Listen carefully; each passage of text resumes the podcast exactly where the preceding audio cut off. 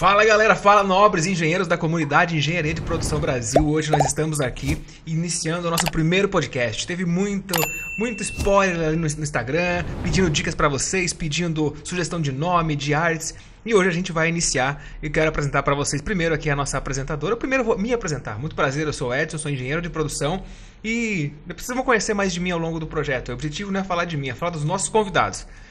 Quero apresentar para vocês também aqui a nossa apresentadora. Olá, fala meu gato, fala minha gata. Bem-vindo ao nosso canal também de engenharia. Eu sou Ingrid Fernandes, sou advogada e treinadora e comunicadora, como vocês podem ver. E hoje a gente está aqui com dois convidados muito especiais que vocês vão ter a oportunidade de conhecer. Então vem com a gente.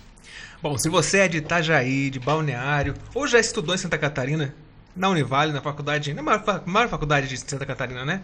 Então, estou convidando hoje aqui para participar, nosso primeiro convidado, o coordenador da, do nosso curso de Engenharia de Produção da Univale, o nosso Moacir, famoso Moa.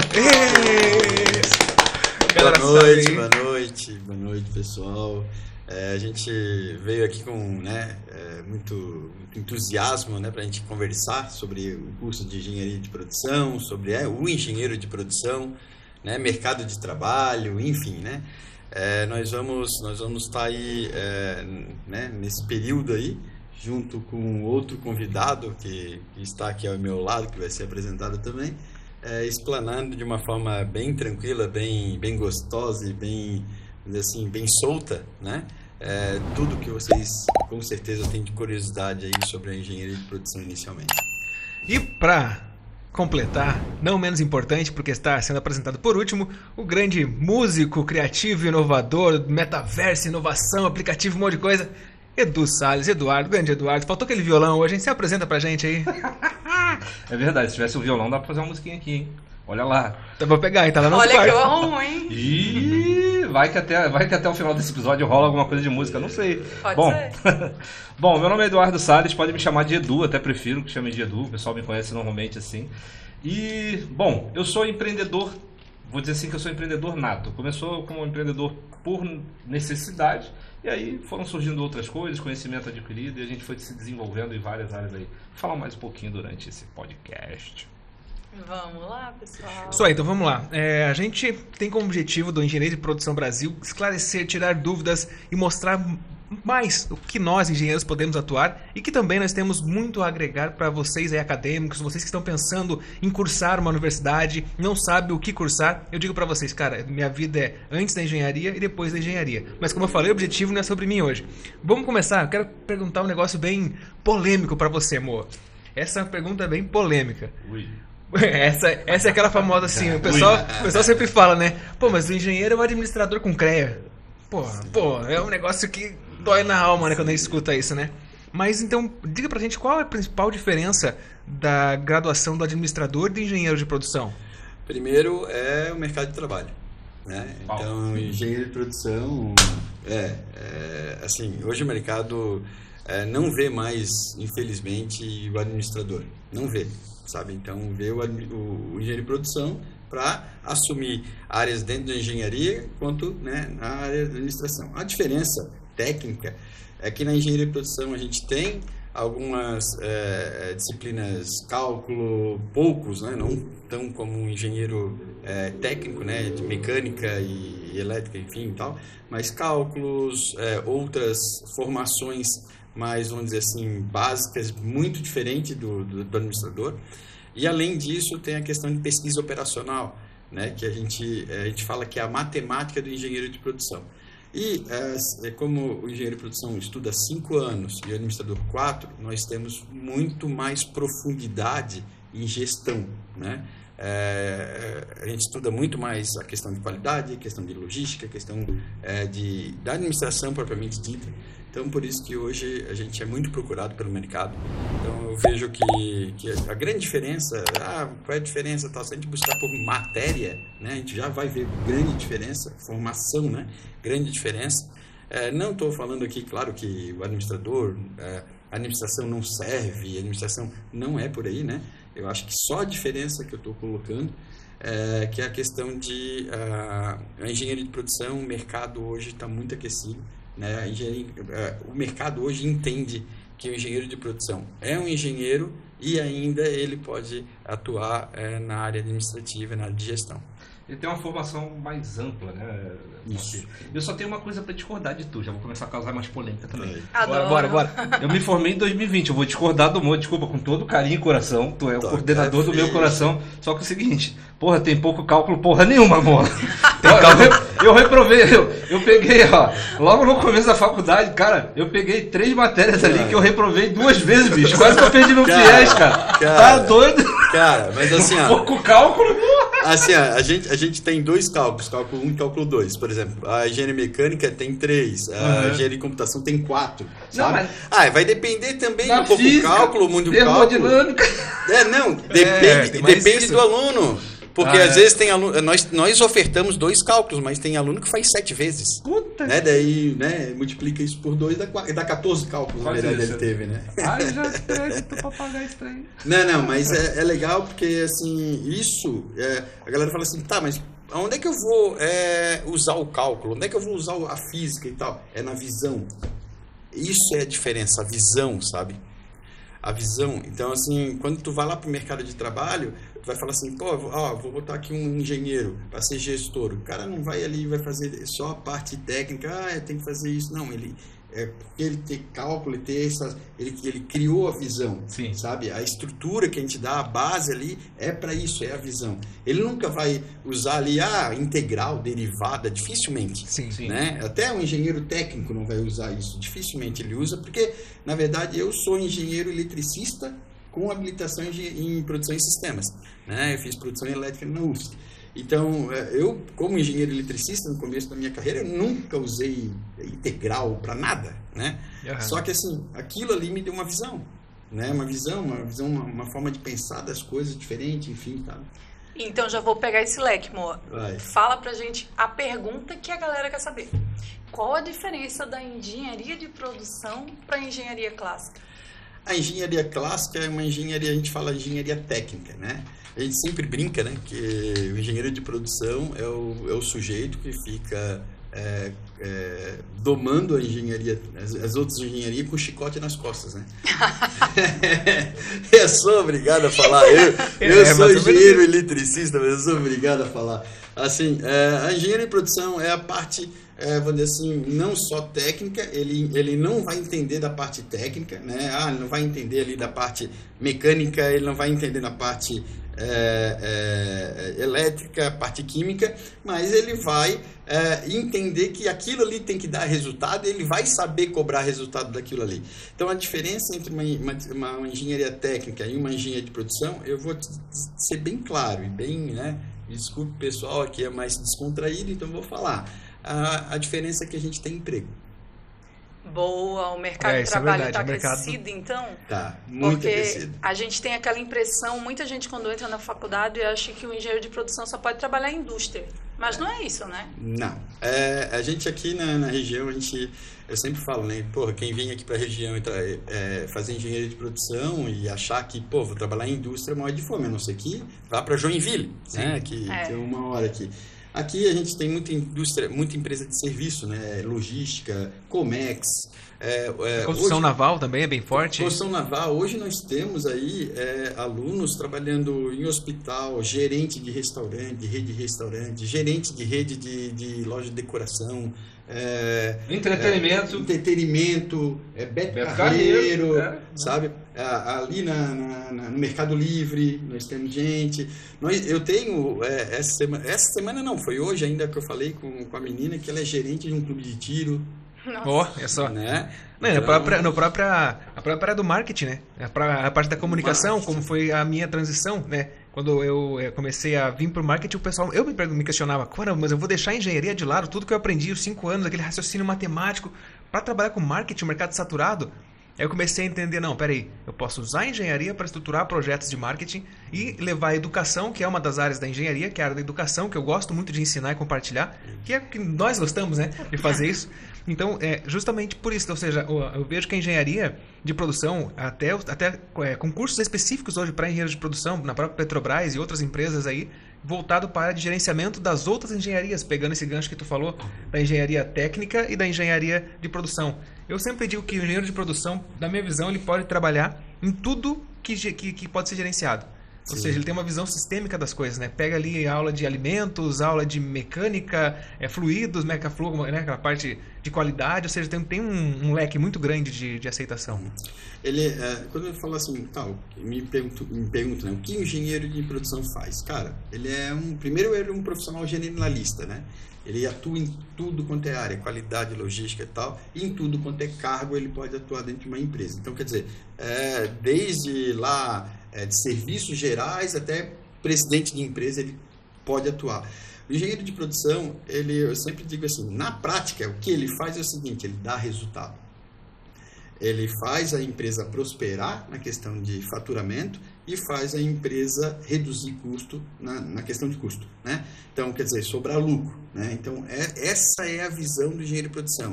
Então, independente de onde que ele está trabalhando, ele tem uma visão que ele está ali pelo negócio da empresa, né? Isso a gente deixa muito claro para os nossos alunos em sala de aula, até no curso, enfim. Ele está ali pelo negócio da empresa, mesmo se ele for um analista júnior, um analista pleno, enfim, ele está ali pelo negócio da empresa e ele está ali para dar resultado. Ele está ali para enxugar custos. E enxugar custos não é demitir pessoas, né? muito pelo contrário, às vezes. Às vezes tu contrata pessoas para reduzir custo né?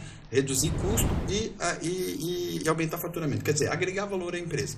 Então, assim, o, o que, que o engenheiro de produção faz hoje? Ele dá resultado. Ponto. Simples assim. Ó, pegando agora, você falando, não tinha pensado nisso. Nós quatro aqui, nós temos uma coisa. Eu ia perguntar bem assim: o que, que você diz para um aluno de engenharia que ele pode desenvolver ao longo da, da graduação para que ele consiga ter as melhores oportunidades? Mas agora, olhando para nós quatro aqui, eu até complemento isso e trago isso como dica, é a comunicação. Saber se comunicar, saber vender os projetos que você monta. Porque eu, eu vejo que lá atrás eu tive um coordenador, o Cláudio Cururu, ele vai até estar tá vendo a gente aí, convidado também vai participar, ele é gerente de projeto. E ele falava para mim assim, cara, venda o que você fez. Eu era muito bom em Excel, fazia aquelas planilhas que parecia sistema. Ele falava, cara, venda. Venda isso para a diretoria. Leva isso para que a diretoria veja que você sabe fazer. E não só isso, mas também nas entrevistas de emprego. E aí você começa a estudar um pouco sobre comunicação e aí você pega outra coisa, sobre pessoas. O Moa faz palestras, o Eduardo faz palestras, a Ingrid faz palestra e eu faço palestra. Nós temos essa paixão por pessoas e entender um pouco também sobre pessoas. Eu vejo que saber se comunicar e entender pessoas é um diferencial muito grande para a engenharia de produção e para o engenheiro de produção, é, concorda? É, ontem eu estava na quarta-feira dando uma palestra lá na Univale é, sobre oportunidades de mercado de trabalho, né? E eu falei justamente isso. Não adianta eu trabalhar, trabalhar, trabalhar, trabalhar, trabalhar e depois olhar assim meu colega, oh, meu colega subiu na empresa e eu fiquei. Por quê? Tu não vendeu, né? Tu não vendeu. Então às vezes tu trabalha mais do que o teu colega, o teu colega se vende melhor e sobe. Mas daí um, um perguntou lá e eu já estava né, sabendo, né, preparado que, que ia acontecer isso. Perguntou, tá, mas como é que eu me vendo, né? Cara, tem um jeito muito simples que eu, que eu durante a minha carreira, né, eu, eu me vendi. Me né? papel aí que eu vou anotar. Quer mesmo? Quer mesmo? Muito simples. Vai ficar, é, vai ficar gravado, vai ficar gravado, é, relaxa, vai ficar gravado. E, assim, ó, eu fiz só é, tudo, tudo quanto é área que eu assumi. É, ah, eu fui analista júnior, é, sei lá, auxiliar. Eu ia assumir uma área, eu fazia um diagnóstico da área. Peraí, o que, que eu estou assumindo aqui? Né? E esse, esse, o que eu estou assumindo, eu, eu apresentava para o meu superior, ó, tá assim, tá? Então, a partir daqui, nós vamos fazer esse, esse, esse trabalho. Tu valida? Posso tocar? Pode. Eu tocava aquele trabalho e depois apresentava eh, o crescimento daquele trabalho. Naturalmente, eu estava me vendendo. O cara ia dizer, pô, o cara é bom, o cara pegou lá naquele, né, naquele, naquela situação e já está em outra. Agora, se eu penso ao contrário, se eu não fizer isso, Vou lá, pô, trabalho, trabalho, trabalho, trabalho. Quando eu vou apresentar o que eu fiz, o cara tá, não, legal.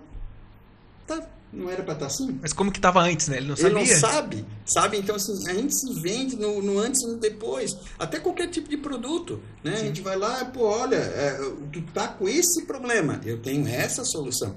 Né? Mas tu tem que apresentar o problema, tu tem que criar a necessidade no produto. Né? Então, é mesma, é a mesma forma de pensar, sabe? Então, assim, eu tenho que criar o, o problema, né? O problema existe, mas eu tenho que mostrar, então eu tenho que criar o problema e tenho que apontar as soluções e depois correr atrás das soluções e vender. Sim. É assim que se vende. Isso tem a ver muito com, com o processo. Produção, a produção, na verdade, é, é quando eu acabei me envolvendo pro lado da inovação, eu acho que eu acho que foi tipo uma luz assim bateu, cara, isso aqui é produção. Por quê? Tu acabou de falar agora e, e vou repetir meio parafraseando ali, né? Identificar o problema, uhum. mapear os processos, né? Fazer o fluxograma de todo o processo, para depois pegar e conseguir mostrar uma provável solução ou várias soluções uhum. para poder minimizar aquele problema. Uhum. É, isso é, é, o conceito básico de startup: enxergar o problema, isso. beleza, validar ele, ok, validar agora uma solução para isso. E tu falou um negócio de inovação. Hoje nas empresas eles estão loucos pelo engenheiro de produção por causa da inovação. É, nós temos uma disciplina na, na engenharia de produção lá que é desenvolvimento de produto. É, nesse Nossa. semestre eu peguei essa disciplina para dar. Porra, eu não peguei isso aí. Porque massa também não vou fazer de novo, porra. Porque... De ouvinte lá só para assistir a aula. Porque, porque é, um, é, um, é, um, é, um, é, um, é um momento assim que a gente está vendo nas empresas que as empresas estão procurando muito. É duas coisas. Inovação, porque é, tem empresas que cresceram muito de hoje, né? De, assim, de, às vezes de semanas, às vezes de mês, cresceram. Cresce sem controle nenhum, né? Às sem vezes. controle nenhum e tal, mas é, chega lá em cima, se eles não continuam inovando, eles caem. Porque depois vai vir uma outra empresa que também vai crescer em meses e vai passar elas e acabou, sabe? Então, assim, a gente está tendo várias, vários, vários é, chamados lá para nós, nossos alunos, para trabalhar na área de desenvolvimento de produto e inovação, principalmente inovação. Sim. Uma outra situação que a gente está vendo muito, que as empresas estão chamando, é a questão de tecnologia, uhum. né? a questão de processos automatizados, é, é, BI, né? enfim, né? É, então, é, é, metaverso, que tu vai comentar depois. Inteligência artificial, é, inteligência artificial isso, é, é, data, database e tal, né?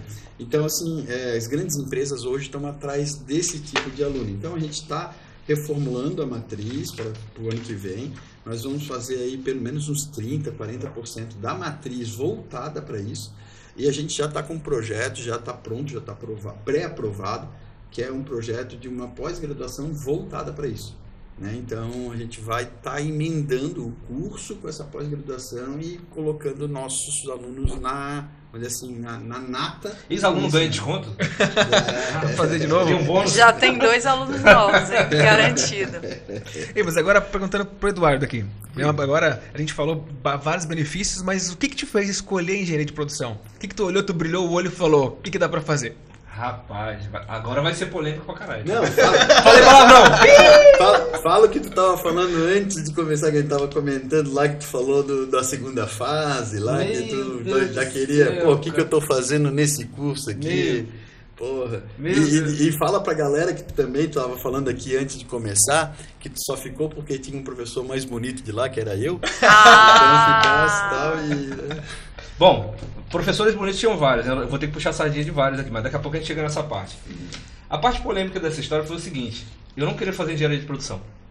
Eu não, não era essa a mentalidade inicial. Eu fui lá e falei, cara, eu traba, é, trabalhei muito tempo como técnico ainda. Eu, eu, falo que eu ainda sou técnico porque isso não, não vai acabar, né? não vai sair de mim. Eu me formei como técnico em segurança do trabalho, lá que eu criei uma paixão por essa profissão. E aí, na hora de eu escolher a faculdade, cara, o que, que eu pensei? O que, que tem a ver comigo? Eu gosto muito da pegada de cuidar do meio ambiente que, que eu fui procurar? Engenharia ambiental. Isso eu estava lá no Rio de Janeiro em 2014 procurando tá, curso. Vou fazer engenharia ambiental. Ah, consegui o FIES. Vou salvar lá. o planeta. Ah, vai, planeta! Vai, planeta! Beleza. Fui lá fazer. Eu trabalhava né, o dia todo, fui lá fazer a inscrição. Tá, como é que é o curso da engenharia ambiental? Ah, integral. Puta que pariu, pô, como é que eu vou fazer integral? Tem que trabalhar, cara. Fala, qual, qual, outra engenharia que eu vou fazer? Tal, cacete. Eu falei, cara, a única coisa que. Não, mas como é que tu ia plantar a plantinha à noite? Então. no, no, Rio de Janeiro. Ah, isso é complicado. Tu imagina. É, é, ia ser complicado. Deu ruim. É. Aí eu peguei, comecei a estudar os currículos ali. E aí, é, quando eu fui para engenharia de produção, que eu escolhi, eu lembrei, cara, minha mãe lembra bem disso também. De uma figurinha que eu tinha, isso é coisa de mais velho, né? Eu tô com 4.4 agora. Capitão Planeta, não. É, não Direto não era. do túnel do tempo. Praticamente. 4.4, nessa né, semana, que dia 15 eu, né, não sei quando que vai ao ar aí, mas dia 15 de março eu fiz 44. Mas aí, o que, que eu lembrei, né, quando eu escolhi engenharia de produção? Quando eu era bem mais novo, é, tinha um, um, desenho que era DuckTales, com certeza você lembra desse desenho, que era o desenho lá do tio Patinhas, Pato Donald, tinha, Nossa, e tinha cara. o... Os cabelo branco agora aqui. É, e tinha o... como é que era o nome dele, cara? O professor Pardal, que inventava Sim. um monte de coisa. Uhum. E aí eu tinha um álbum de figurinha, que era uma parada lá que era tipo engenheiro aeronáutico, inventor tal. E tinha lá ele, o professor Pardal, com um avião inventando as paradas. Cara, todas as figurinhas do professor Pardal eram as que eu mais amava. E minha mãe falou, ah, o que você quer ser? Ah, eu quero ser esse cara aqui, ó. Quero inventar coisa. Modelagem, modelada desde pequeno no Exatamente. E aí, pô, eu falei, cara, eu lembrei disso, eu falei, cara, vou tentar ser engenheiro de produção porque ia ser bacana. Quando eu fiz esse curso lá no Rio de Janeiro, não, não vem ao caso a, a, faculdade que eu comecei lá a fazer, teve várias integrações lá e algumas disciplinas que trabalhavam muito a questão do empreendedorismo, de modelagem. E aí isso eu falei, cara, pô, gostei disso aqui, isso tem a ver com o que eu gosto de fazer. Mas não parou aí. Quando eu vim para Itajaí, eu falei, cara, vou tentar de novo engenharia de produção, cara. Eu quero salvar o planeta. aí fui de novo lá na Univale, Jair. De novo, ah, tá, o FIES, tem engenharia ambiental? Tem, tem sim, tal. Como é que é? Integral. Eu falei, puta que pariu. tá bom, vou fazer engenharia de produção. E aí vem a parada que o Moa falou do, do começo da nossa conversa aqui, que, cara, eu comecei a fazer engenharia de produção, eu estava atuando na construção civil, numa das maiores empresas que tem aqui em Balneário Camboriú, que constrói um dos maiores prédios da América Latina, na época eu estava nessa empresa.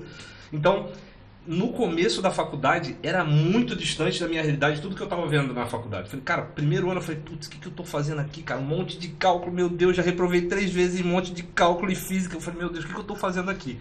Segundo ano eu falei, cara, não estou sabendo ainda e tal. Eu falei, meu Deus, eu vou desistir, eu vou para frente. E aí, do segundo ano em diante, nessa grade né, de disciplina que tinha, que começou a aparecer as disciplinas mais específicas. Opa, processo industrial, processo de produção alimentícia, opa, processo de produção de outro setor. Eu falei, cara, que legal isso aqui, eu consigo pegar e trabalhar nesse processo, entender como ele funciona, né? Como a gente comentou agora, achar o problema ali, pô, otimizar isso, cara, eu gosto disso, cacete. É engenharia de produção, porra.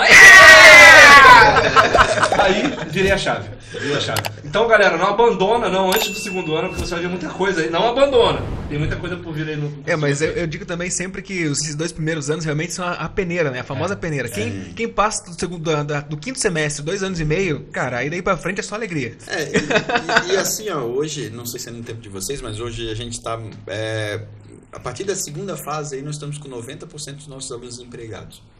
Então, além de eles, é, eles podem até estudar matemática e tudo e tal, mas só que na empresa eles estão vendo engenharia de produção. Entendeu? Estão vendo gestão, estão vendo qualidade e tal, e vem pergunta e tal, tal. Então, assim, é, antes a gente ficava é, preocupado, pô, a gente só vai botar matéria técnica no começo e tal, tal, e como é que o cara vai aprender? Hoje, cara, viu, as empresas assim, ah, o cara, o cara nasceu lá dentro já, já traz. Sim. Eu, sim. Eu, eu tinha um cara, tá numa grande empresa hoje, aqui, não vou né, falar nome da empresa. Mas se a empresa quiser patrocinar, pode patrocinar, a gente aceita, tá? Ele, ele nunca trabalhou. Nunca trabalhou na vida. E daí, de repente, daí, não sei não, eu, eu, né, eu, eu indiquei uma vaga lá que tava lá, e daí ele pegou. Pegaram ele, nunca trabalhou na vida, cara, segunda fase da engenharia de produção, e já é mais velho, porque segunda fase tu acha, ah, 20 anos tal, o cara já tinha 24 anos, né, nunca trabalhou mais na vida e conseguiu uma empresa, depois a gente comenta o nome da empresa. Não, e é muito legal essa, essa, isso que tu comentou também, que geralmente, né, eu, eu pelo menos tenho muito essa sensação de ser dono de um projeto. Ser, se, por exemplo, eu estou numa startup e eu tenho, eu tenho a sensação que o projeto é meu, mesmo não sendo meu, porque tem essa visão de olha para para custos, olha para o marketing, olha para o cliente, olha para todos os segmentos, manutenção, é, produtividade, enfim, vários indicadores, a gente vai construindo indicadores e começa a cobrar a galera e você começa, você aprende a delegar, né? Aprende muito a delegar, coisa que a gente não aprende no nosso dia a dia, né? Sim, sim, e pegando esse teu gancho aí, é, se a gente pegar a questão de, ah, tu falou ali, ah, que a gente pega e se envolve e tal, é, quando a gente vai para um ramo de consultoria, a gente, meu, se envolve demais com a empresa. Eu já chego na empresa falando assim, a nossa empresa, a nossa empresa, né? O, o, Edu vai falar também depois aí. É, e, e, é isso que a gente, é, porque assim, por que, que a gente se envolve tanto com a empresa? Porque a gente, esse dia eu estava pensando, pô, por que, que eu me envolvo tanto com cada empresa que eu, que eu né, que presto consultoria, que eu, eu trabalho, enfim. Não, eu não me envolvo com a, só porque eu gosto da empresa e tal. Eu me envolvo porque eu amo o que eu faço. Né? Então, tu ama, tu quer ver o resultado, tu, tu quer implantar, tu quer estar tá lá, tu quer, sabe? Então, às vezes, quando eu fecho um, um, contrato lá com a empresa, ah, é, eu venho aqui três manhãs por mês, eu, quando eu me vejo, já estou lá todas as manhãs. né? O Edu eh, prestou consultoria numa empresa que eu estava prestando consultoria, e, cara, o Edu foi igual, o Edu fechou lá também uma, duas manhãs, ele estava lá todo dia que eu aparecia lá, ele estava lá. Então, a gente se envolve demais com a empresa, por dois motivos. Um, porque a gente é apaixonado pelo que faz, e outro, pela responsabilidade que a gente tem. Né? A gente tem é, quando a gente fecha um contrato de consultoria, né, o Edu, né, é, vamos dizer assim, o Edu, é, assim, do meu time, assim, que a gente, né, vê, a gente se encontra muito aí na estrada, que quando a gente é, é, fecha o contrato, a gente se responsabiliza pelo resultado. Né? O resultado é, é, não é só do, do, do proprietário e tal, o resultado é teu sabe? O resultado é teu. E, e o, o, mais complicado, e depois a gente pode até estender esse assunto, da engenharia de produção, é uma coisa que a engenharia técnica não tem. É, a coisa mais difícil da engenharia de produção é que a gente mexe demais com as pessoas. A gente lida demais com as pessoas. Hoje, até no curso, é, a gente tem duas, na época de vocês não tinha, mas nessa, é, a gente tem duas matérias, três matérias muito bacanas, que é a engenharia da humanidade, gestão de pessoas e é, programação neurolinguística e inteligência emocional. Pô, que máximo, que, que máximo. Vou ter que fazer de novo. Vamos, vamos, vou, vou lançar para assistir as aulas, cara. não tem como a gente fazer só as matérias é. e tá, o currículo. Tá né? rolando lá essas matérias. E como né? ouvinte, você sentar na sala quietinho no fundo. Sim, não tem problema. Pra... Você não dá diploma, certificado, nada. Vou eu vou te falar que a primeira aula eu assisti. Sério? Oh, Pô, cara, acho que eu vou dar uma passadinha lá. É, vamos, vamos. Quem, quem, quem que, é o, que é o professor pra gente convidar também para o nosso podcast aqui? Pô, é, seria uma bacana, ele é, é até especialista em cursos IAD, enfim, também. O professor Luciano Giacomassa, ele é, dire... ele, é, ele é doutor em psicologia. Bom, é, doutor Luciano já está convidado aqui, está intimado para o nosso podcast. É. Podcast conversar contigo, trocar uma bigode bigode aí, IAD, é. especialista. Especialista, cara. O cara é foda, hein? Não, muito bom, muito bom. Nossa, amor, vou pegar esse teu leque e vou fazer uma pergunta. Como é que o engenheiro de produção ele faz para se tornar um consultor? Qual o caminho? Então, é, me perguntaram isso na palestra que eu dei essa semana.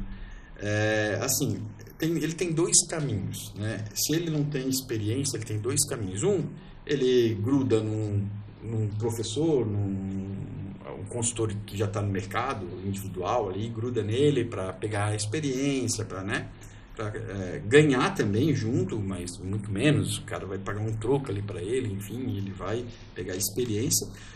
É, uma outra, uma outra, uma outra é, situação é ele é, trabalhar numa empresa é, de consultoria.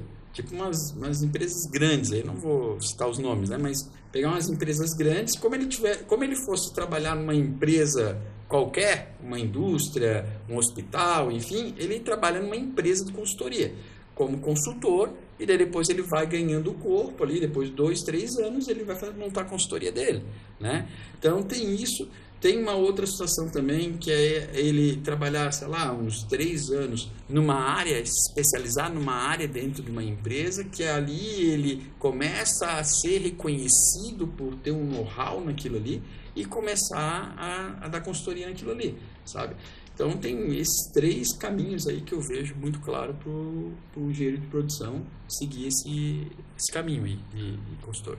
Mo, eu, eu, complementando até o, o que você é, falou, tanto do nichado, né, de, de ser da, da, função específica e da, da, consultoria, que talvez o Edson concorde e você também, é, o que eu, por exemplo, para mim foi bem impactante e eu acho que é legal registrar para a galera é quando você vai para a área de consultoria, acho que o master blaster, vamos dizer assim, é que você olha é, o processo como um todo de empresas diferentes. Então, assim, o que você normalmente você vai para a área de consultoria, se tu ia aprender ao longo de 10 anos todas as áreas de todas as empresas, desde o administrativo até o chão de fábrica ou qualquer que for o ramo, se você ia aprender isso em 10 anos, Tu vai para a área de consultoria, no máximo, dois, três anos, tu já aprendeu tudo isso. Sim, sim. Tu reduz esse, essa tua curva de aprendizagem, porque a consultoria tu mexe com tudo. E aí, tu falou uma parada que tu, tu lida muito com pessoas e você tem que aprender a lidar com pessoas, por quê? Quem vai para a consultoria tem que estar preparado, muito preparado com a parte ética, uhum. com a parte de compliance, por quê? você vai mexer sim com situações e com informações tremendamente delicadas. E muitas vezes tu vai achar furos dentro da empresa que pode causar, causar realmente um abalo na empresa ou até a derrubada de algumas pessoas de alto escalão. Isso não é proposital. Por quê? Ah, não, vou contratar um consultor, ele vai vir dar uma olhadinha. Não, cara, a gente vai cavucar. E a gente vai achar onde está o problema, porque senão a gente não faz o nosso trabalho de consultor se a gente fizer isso. E quando o cara é nichado, que nem o Moa falou, né? O cara trabalha dentro de uma empresa e ele se especializa, cara, também é uma baita de uma oportunidade de mercado, porque se o cara é especialista naquilo que ele faz, é, e, aí, consegue. e aí daqui a pouquinho eu vou botar minha deixa, né, meu jabá, se o cara é especialista naquilo que ele faz, cara, ele desenvolve cada vez melhor aquele produto e consegue atender melhor as empresas. É, isso, isso, isso é, isso é, isso é claro, assim, sabe? Agora, a questão de, tu falou ali, ah, pessoas tal, a gente fala, ah, é, engenheiro de produção tem que lidar com as pessoas. Por quê? A gente, como eu falei, o que, que o engenheiro de produção faz? Dá resultado. Como é que a gente dá resultado? Fazendo a gestão de uma empresa. É, o que, que é uma gestão, né? Uma gestão, cara, a gestão é pessoas, processos, né? É, tu tem é, uma ligação no teu telefone. Já. e agora? Peraí, peraí, amor. Deixa, deixa eu rodar, vambora, continua. Vambora. Segue então, o bonde. Então, o que é gestão, né? Gestão é pessoas e processos. Já dizia ali, já dizia não, diz, né? O Abílio Diniz, né? Sim. Fala isso, né? Então, é, gestão é pessoas e processos. Então, é a gente botar as pessoas no lugar certo e arrumar os processos. Só. É, é, até, assim, uma, uma coisa que é muito importante na empresa, que se eu fosse empresário, é, eu sou empresário. sou empresário, mas eu não tenho uma empresa. Uma indústria, né? Uma indústria, uma coisa, né? Constituída, enfim, é, estrutura, né? Então, é, é, se a gente pensar ali a questão de eu, eu, se eu tivesse uma estrutura, uma empresa tal, o que eu ia mais me preocupar era em contratar um gerente, um bom gerente de RH. Sim. Porque, cara, se eu tenho uma. Eu já tive é, várias consultorias que eu fiz, eu já peguei duas consultorias, as empresas era faziam a mesma coisa, tinha quase o mesmo número de funcionários, só que uma estava muito lá em cima e outra estava lá muito lá embaixo. Eu fui identificar, na verdade eu não fui comparar, mas eu comparava para mim até para aprender, né? É, eu pegava assim, não, peraí, o que que o cara, o que que o cara é tão, né? Meu, muito próspero e o outro não sai do lugar. Cara, era a qualidade da equipe que o cara tinha. Não era nem cultura. Todo mundo fala, ah, cultura. Cultura quem forma são os funcionários. Uhum. Não é, ah, porque o dono ele tem essa cultura. O dono pode pensar de uma forma, só tem 30 funcionários pensando de outra forma aí embaixo dele, a empresa vai ser a cultura do conjunto do, de funcionários. Sim. Né? Então, assim, cara, meu, os caras eram muito fracos, e esses caras aqui eram muito bons, sabe? Os caras, assim, é, aquele cara que pegava a bola, não, deixa que eu vou lá e vou fazer o gol, não quero nem saber, sabe, o que vai acontecer. Sim. E outro cara ali pegava a bola e ficava assim, pô, eu passo para quem isso aqui? E isso faz uma diferença enorme, Sim. sabe? Então, assim, uh, o RH é muito importante numa empresa. É mais importante até que o CEO sabe? Porque Sim. se eu tenho um RH que sabe colocar as empresas para as pessoas certas para dentro, as pessoas certas no lugar certo, cara, eu tenho com certeza uma empresa de sucesso, sabe? Então é isso, é isso que a gente sempre... E, e falando nessa questão de pessoas, né? Por mais que quando a gente vai fazer uma consultoria, a gente geralmente não é contratado para fazer uma consultoria de gestão de pessoas. É uhum. É para arrumar um processo, é para segurança do trabalho, é no meu caso para marketing ou para estruturação de processo de venda. Só que a gente é, eu, eu tenho esse hábito, vocês também têm, de olhar como um todo e falar, caramba, mas aquele cara que está fazendo um negócio lá, cara, aquele cara tu podia botar na tua equipe de marketing. Tu, olha, olha, olha, o Instagram dele, o cara tá bombando, olha a rede social do cara. O cara tá com 50 mil seguidores, tá monetizando o canal no YouTube, tu ah, tá perdendo. Aceito, tá? então a gente começa a perceber que talvez aquela pessoa que tá lá na, na, na recepção, ela é uma psicóloga que poderia estar tá trabalhando no teu RH, ser treinada para aquilo. Então, falta essa, essa, essa visão, talvez, dos empresários, mas também nem culpa o empresário. Porque a gente percebe, a gente sabe que muita empresa é eu empresa, né? Uhum. E, as, e os empresários eles centralizam essa gestão, mesmo tendo outras pessoas na equipe, eles tendem a centralizar tudo. Então eles acabam não olhando as oportunidades. E aí a gente, quando chega na empresa para fazer a consultoria, a gente começa, opa, peraí, olha é, isso. E, e, como a gente sempre fala assim, cara, dependente da empresa que é, o que, o que vale é os processos são os mesmos, o que muda é produto. Né? Então, os uhum. processos são os mesmos, pessoas, as empresas são pessoas de processo, gestão é gerenciar isso aí. Né? Se, eu, se, a gente falar que eu depois tu vai falar da tua, das tuas experiências aí antes antes de tu virar um profissional mesmo de gabarito como tu é hoje é, eu também eu comecei na rádio Jovem Pan então tá em casa aqui então, oh. pô. Locutor! Não, não, não, não, não, mas com 16 anos, né, cara? Isso faz. Não vou falar quando faz. Foi né? semana passada. É, foi, foi praticamente semana passada.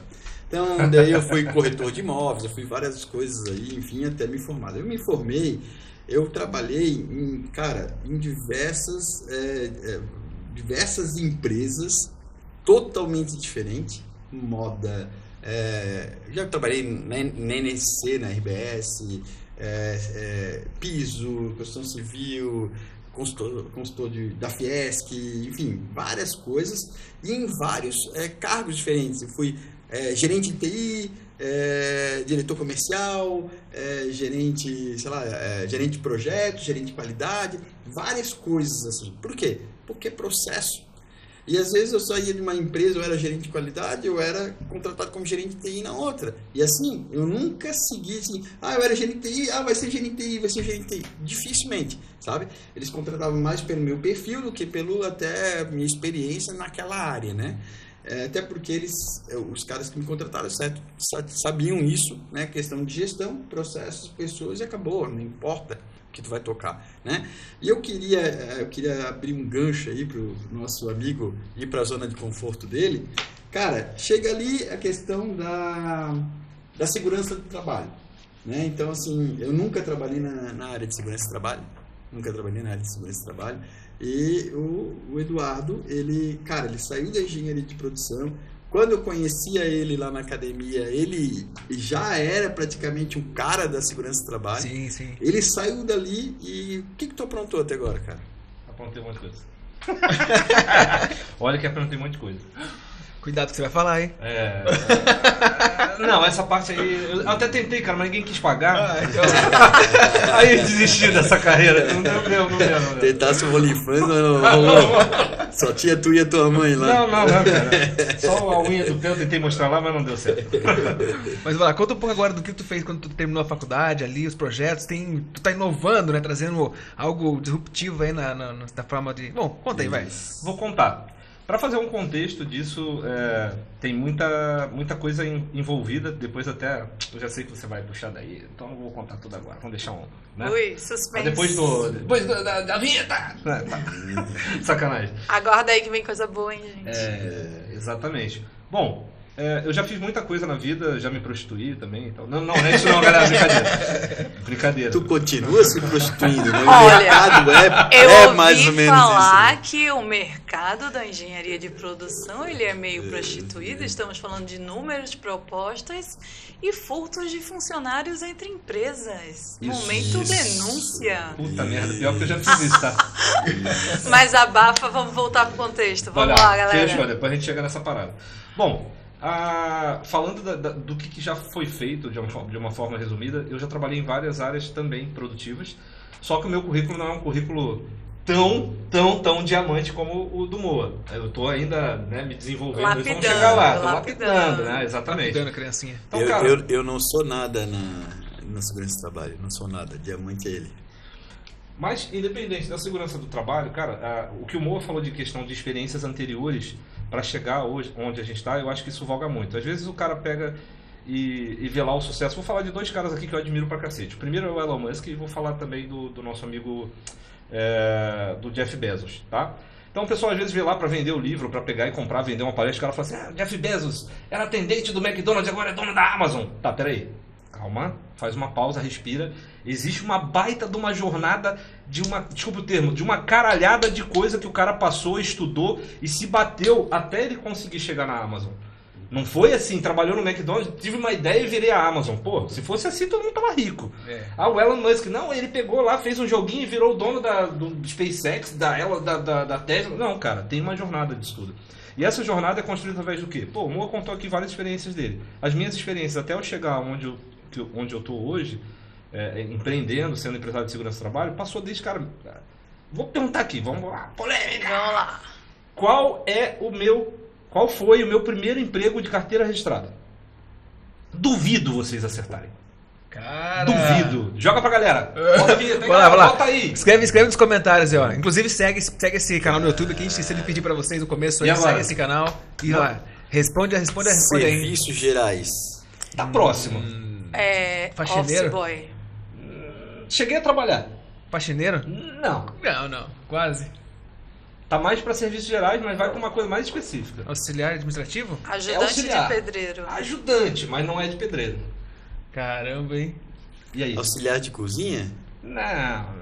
Não sabe cozinhar porra nenhuma. Não, sei, eu consigo, cara. Aprendi a cozinhar. Aprendi a cozinhar. Batata frita. Frita aí, miojo, miojo. Congelada ainda, né? Congelada. Morei muito tempo sozinho e acabei aprendendo. Bom, galera, pra não ficar esse, esse, esse clima todo, cara, eu fui. O meu primeiro emprego foi o seguinte: sem ser registrado, cara, eu cheguei a vender vassoura e produto de limpeza na rua. Sabe aquele cara que ia na combizinha? Ah, Adele tal. Eu vendi pager, cara. Tu vai lembrar disso, tu também vai lembrar, sabe não? Bip. Nossa, mano. Eu vendi Direto do mano. túnel do Tu é- tempo. é- é velho, mano.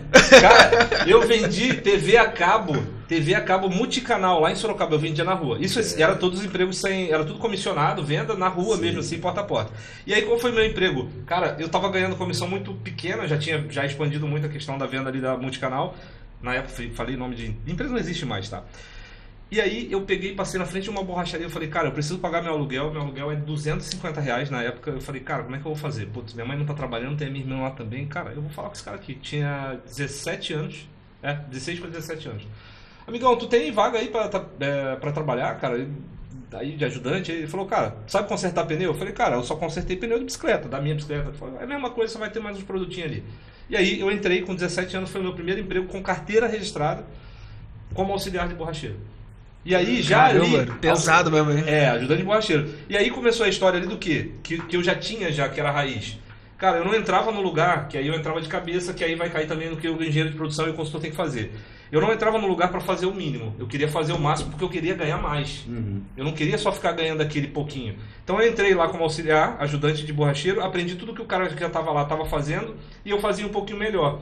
Porque eu colocava lá a roda do cara, aquela roda toda brilhante e tal, no final ainda puxava a franelinha e aí vinha a caixinha. Ah, ó. Passou três meses, o cara falou assim, cara, tu vai fazer o curso de técnico em balanceamento, que eu quero que você faça, que você é mais detalhista, que tu cuida um pouquinho mais. Fui lá, três meses eu fui promovido a técnico em balanceamento, daquela loja lá de pneus. Isso é um começo da trajetória. Daí eu passei por várias áreas produtivas, fábrica de tinta, chão de fábrica, operador de máquina, auxiliar de produção, ajudante de embalagem, fui vigilante. Meu Deus, tem história para contar aí. Beleza, até eu chegar na parte da engenharia de produção e aí falar agora do MOA. Então todas essas todas essas trajetórias anteriores, todos esses empregos e experiências anteriores me trouxeram o quê?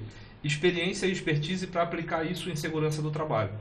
Quando eu fui para a área de segurança do trabalho, lá em 1900 e bolinha, que eu não vou falar, não tem sim, quando foi lá, deixa pra lá.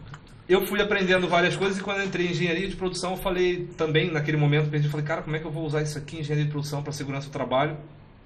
E no final disso tudo eu falei, cara, dá para usar em tudo, que o Moa também já falou aqui.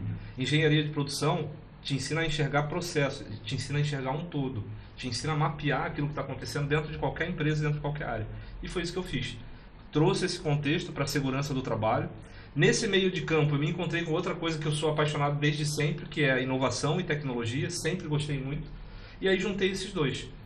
O estudo completo ali, o processo de produção da engenharia de produção, mais a inovação, eu falei, cara, vou pegar tudo isso aqui e vou fazer uma segurança do trabalho de um jeito que ninguém está fazendo ainda. E aí vem as outras questões aí, que aí tem o metaverso, aí tem a Então, conta, conta, de- conta pra gente aí essa, essa, esse, esse lance do metaverso e tudo mais, os, os cursos, os projetos aí que tu tá trazendo.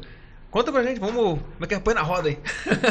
Soube que você tem uma metodologia própria, diferenciada, toda trabalhada. Diferenciais. Conte para nós. Vamos lá. Quando eu é, saí de uma empresa que eu trabalhava em Balneário Camboriú, eu já trabalhava já há cinco anos nessa empresa, já estava lá como coordenador da assistência técnica pós-obra. Olha só, estava trabalhando com segurança do trabalho, fui para a coordenação de, de pós-obra. E aí saí dali eu falei, cara, saindo dessa empresa, o que eu vou fazer? Eu vou pegar e vou retomar a parte de consultoria na área de segurança do trabalho. Como é que eu faço isso para ser diferente? Bom, saí de engenharia de produção, formado em 2020, eu vou usar engenharia de produção para otimizar isso aqui. Eu era MEI, cara, sozinho. Como é que eu vou lidar com várias empresas ao mesmo tempo? Eu vou ter que otimizar meu tempo e otimizar processo. Cara, vou ter que aplicar engenharia de produção. Pronto. Fui, consegui lá a primeira, primeira a, a obra, né, para poder prestar assessoria. Eu falei, tá, como é que eu faço para multiplicar isso aqui? Eu só tenho cinco dias na semana. Como é que eu faço para diminuir o tempo para fazer as coisas? Opa, aplicativo, inovação, tecnologia. Plataforma, opa, beleza, vai otimizar meu processo para outras coisas. Fui aplicando isso. Eu falei, cara, eu preciso pegar e fazer isso aqui rodar mais rápido para enquanto eu não tenho mais pessoas, eu multiplicar o Edu. O Edu, Edu Presa, né? Edu Empresa. Beleza. A virada de chave para a questão do metaverso foi uma virada de chave para muitas empresas.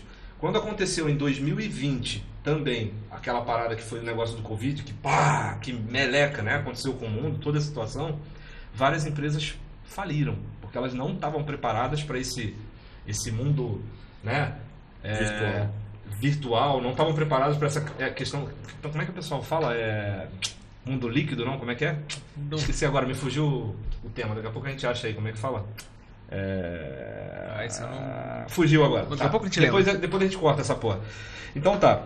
Então, o que, que aconteceu lá? Pô, eu trabalhava fazendo assessoria, consultoria e treinamento presencial. Tá, Covid. E agora eu faço o quê? Morrer, acabou minha empresa, matei. Só que eu falei assim, cara, o que, que eu faço bem? Eu faço bem treinamento. Tá, qual que é a diferença de eu falar com um cara lá na casa, lá na obra, ou lá na sala de treinamento, ou eu falar com ele aqui online? Nenhuma. Ele vai me ouvir igual. Mas como é que eu faço para manter a atenção dele? Porque ele vai estar assistindo um vídeo sozinho na casa dele parado. Falei, bom, eu vou ter que me preparar um pouco melhor para manter a atenção dele nisso. Antes disso, que eu não contextualizei, foi o seguinte: eu entrei em pânico, ferrou. 45 dias a construção civil estava totalmente bloqueada. E os meus principais clientes estavam na construção civil. Falei, cara, congelou todo o meu dinheiro, fali, não tem mais o que fazer. Eu falei, cara, não é possível, tem que pensar em alguma coisa, tem que pensar em alguma coisa. Eu falei, cara, tem um monte de treinamento que o pessoal da obra não faz porque está sempre corrido na produção e os caras, não, não dá para parar agora, não dá para parar agora. Eu falei, cara, vou aproveitar esse tempo e vou botar todo mundo com os treinamentos em dia.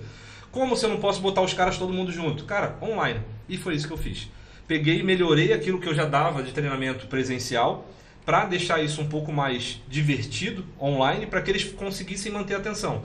E aí eu peguei os treinamentos principais que tinham lá, que o pessoal não parava, era o treinamento de CIPA, que na época eram 20 horas para construção civil. E para outras áreas também. Eu falei, cara, como é que eu vou dar 20 horas de curso online? Te vira, meu nego. O que, que eu fiz? Eu fiz aqueles caras, e aquilo ali foi a validação principal para mim, chega até me arrepiar, daquilo que a gente começou a construir ali, que é a metodologia CAF, que eu vou falar um pouquinho mais.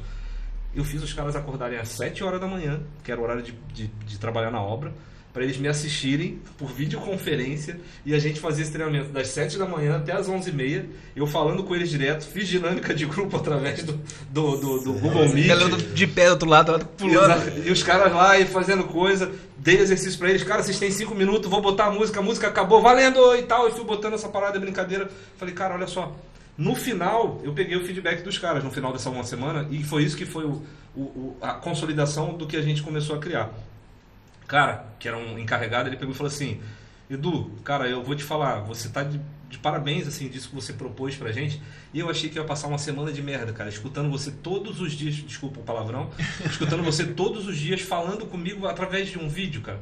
Só que você trouxe para mim, junto com o teu treinamento, tu trouxe sugestão de livro, sugestão de filme, sugestão de música, tu trouxe dinâmica.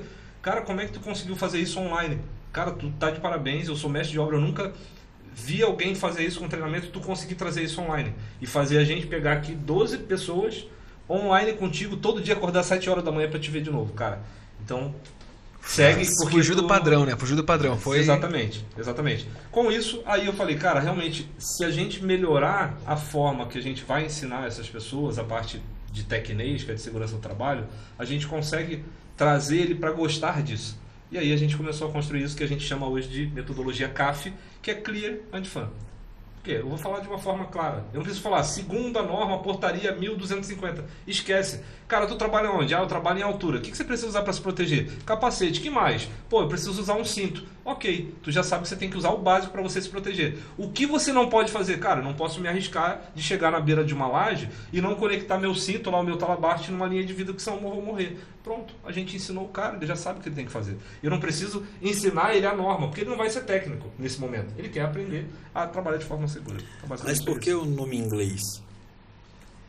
O nome em inglês, por quê? Uma provocação. Ah, o nome boa, do método, boa. é, o nome do método. Beleza. Beleza. Pá, tal, beleza. Bom, a gente sabe que tem ainda no Brasil existe muito isso de uma valorização de tudo que a gente converte, né? Principalmente para a linguagem em inglês, né? Quando a gente coloca em inglês. A metodologia é clara e divertida, essa é a intenção. Como a gente é uma startup, hoje a empresa é uma startup, então usar essa, é, essa nomenclatura em inglês é uma estratégia já de marketing, já é uma estratégia mais voltada para a parte comercial. Legal, legal. Porém, aproveitando a tua deixa com relação a isso, dentro dos nossos treinamentos, até para a gente botar uma pitada de conhecimento embutido ali, tá? Quando eu coloco alguns termos lá dentro do treinamento, eu coloco lá, por exemplo, ah, tô falando do cara sobre trabalho em altura. Algumas coisas eu escrevo o termo em português e boto a palavrinha ali, mesmo se ele perceber, tem uma palavrinha escrita em inglês. E quando eu estou falando com ele, eu falo, ah, tal, isso aqui em inglês é tal coisa. Então eu também pulverizo, desculpa aí, eu pulverizo a informação para ele de termos em inglês que ele pode aprender junto com a segurança do trabalho. Então a gente também coloca essas coisinhas aí dentro do nosso treinamento. Olha, inovando, né? Você viu que bacana, Sim. né? Pensando no contexto como todo de entregar mais do que você realmente é proposto e pago para entregar, né? Exatamente. E o metaverso entra onde? É. Metaverso entra onde? Muito bem. Junto com essa questão de você, é, quando aconteceu a questão do Covid, pô, muita gente começou a fazer live. Nossa, virou live da raça negra, live do. A galera tomava a cana lá. É, ah, beleza. Gustavo Lima. Gustavo Lima, é. coisa arada, né? Então, pô, aquela questão de você ensinar online, isso, claro, todo mundo converteu para fazer isso. Tá, e como é que eu começo a ensinar online? Beleza, a metodologia tá ok, tá ok, tá validada, tá bacana, mas como é que eu começo a fazer isso de uma forma um pouco mais diferente? Para que a pessoa se sinta realmente imersa naquele ambiente, para aquilo fazer sentido. Pô, muita gente fez, é, criou games, criou várias coisas é, de forma gráfica. E aí, como na construção civil, que é o nosso nicho de atuação, né, principalmente na construção civil que eu atuo, a gente tem a grande maioria das pessoas, elas são de um. Uh, a graduação de ensino, de conhecimento que eles fizeram, a escolaridade, normalmente vai ser menor do que o ensino médio. Você tem ali é, embora eles indiquem, né, a gente fez até uma pesquisa, inclusive, com mais de 500 pessoas de canteira de obra, isso é, é, consolidado, a gente pesquisou. Então, assim, a grande maioria das pessoas, quando a gente fez a pesquisa, eles sinalizaram que eles tinham ali pelo menos um ensino médio incompleto. E aí, ah, mas qual é o tipo de ensino médio? Aquele do tipo, não desvalorizando, tá, gente, o EJA, mas é aquele que você resume em seis meses. Supletivo. O, é, antigo supletivo. Um antigo supletivo, né? Tu vai lá e faz o ensino médio, o ensino fundamental em seis meses, e mais seis meses tu faz o ensino é, médio. Poxa, a gente sabe que é uma forma de trazer a pessoa para um nível maior de escolaridade, mas a gente tem que cortar muita coisa. Então aquele ensino, aquele ensino acaba sendo um pouco mais limitado. Vendo isso, pô, como é que eu faço para ensinar esse cara de uma forma que faz sentido? Não é só falar, não é só trazer a linguagem clara e divertida do cliente fã, mas colocar isso dentro do contexto dele do dia a dia. E aí a gente pensou no metaverso. Pô, mas por que o metaverso? Na época, que também foi ali entre 2020 e 2021, a Facebook que virou Meta, a própria Microsoft e outras empresas já estavam trabalhando muito com a questão do nome metaverso, na verdade o metaverso ele já existe já há muito mais tempo, só que o nome estourou, explodiu ali de 2020 para 2021 como uma forma de você trabalhar online com todo mundo dentro de uma sala virtual, como você pegar e ensinar de forma diferente, você trabalhar, inclusive o metaverso hoje ele traz possibilidade de você comandar remotamente um robô e ele está fazendo o trabalho lá dentro de uma fábrica ou num lugar que seja muito arriscado, isso impacta diretamente na segurança do trabalho também. E aí a gente falou, cara, como é que a gente faz para usar o metaverso como metodologia de ensino? O que, que a gente desenvolveu? A gente hoje, já contando o segredo aqui, não tem problema, porque assim, vocês vão ter que trabalhar igual. O Elon Musk fala muito isso. Uhum. Cara, a, a, inovação ela tem que ser aberta. O segredo, a pitada, eu tenho as minhas pitadinhas aqui. Mas isso qualquer um pode desenvolver aí, tá, galera? A gente pegou e filmou uma obra em 360 graus, ok? E dentro daquele ambiente, a gente pega e coloca o contexto de segurança do trabalho para o trabalhador. Pô, eu, ele, se ele colocar um óculos, ele vai estar tá dentro da obra e aí ele vai responder questões que tem em relação àquele risco que ele está exposto. Ah, Edu, você vai me perguntar, poxa, Edu, mas por que, que tu não fez isso de forma gráfica? É muito mais fácil. Legal. A questão de o cara criar um link de que realmente aquele é o ambiente de trabalho dele, ele precisa ter aquilo o mais próximo da realidade dele. Se eu criasse um ambiente totalmente gráfico, o trabalhador ia olhar, tá, isso aqui parece um jogo, cara, mas isso aqui não é obra. Uhum. Então a gente filmar a obra foi a grande sacada, porque a gente colocou ele dentro do ambiente que ele convive todo dia. Nessa filmagem, pô, tem o som da obra, tem várias coisas, ou seja, ele, putz, caraca, eu tô na obra. Onde é isso aqui? É Itapema? Tá, não sei o quê. Então ele pega e consegue é, é ter essa visão quando ele entra nessa parte imersiva ali utilizando o óculos de VR.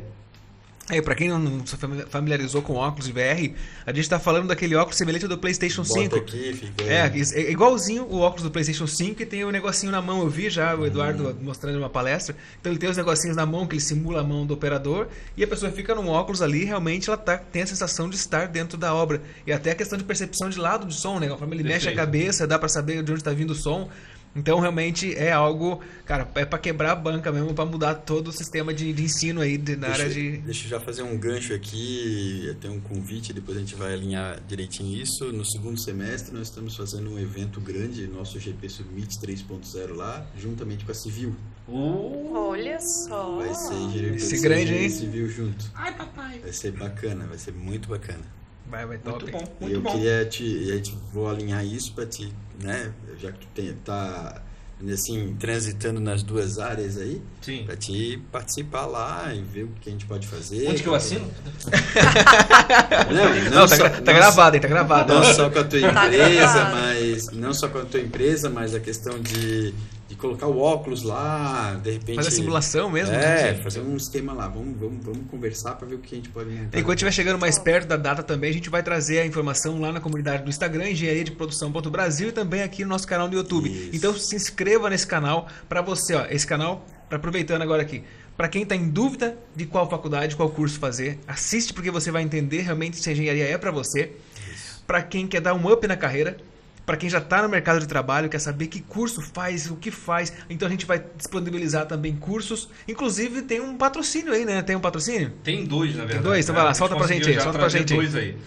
Bom, Edson, antes. Ah, vou falar do patrocínio, depois vou falar mais uma outra coisa. Tá, fechou. Bom, patrocínio. Primeiro tem a Esfera Segurança do Trabalho, uma empresa que é parceira. Então a Esfera está oferecendo uma consultoria gratuita agora para quem pegar e entrar lá e fazer os comentários ali. Os 10 primeiros que fazer um comentário, eu estou assistindo Engenharia Podcast. Tem que, tem que escrever isso. Eu estou assistindo Engenharia Podcast. Vai concorrer aí. Os primeiros 10 vão concorrer a uma consultoria gratuita na sua empresa ou dentro do seu escritório, dentro da sua fábrica, com relação à parte de segurança do trabalho. Tem que escrever no caso. comentário, marcar no Instagram, marcar três pessoas para validar a Aí, concorrência, viu, Ah, essa gente? mulher vai vida. rapaz.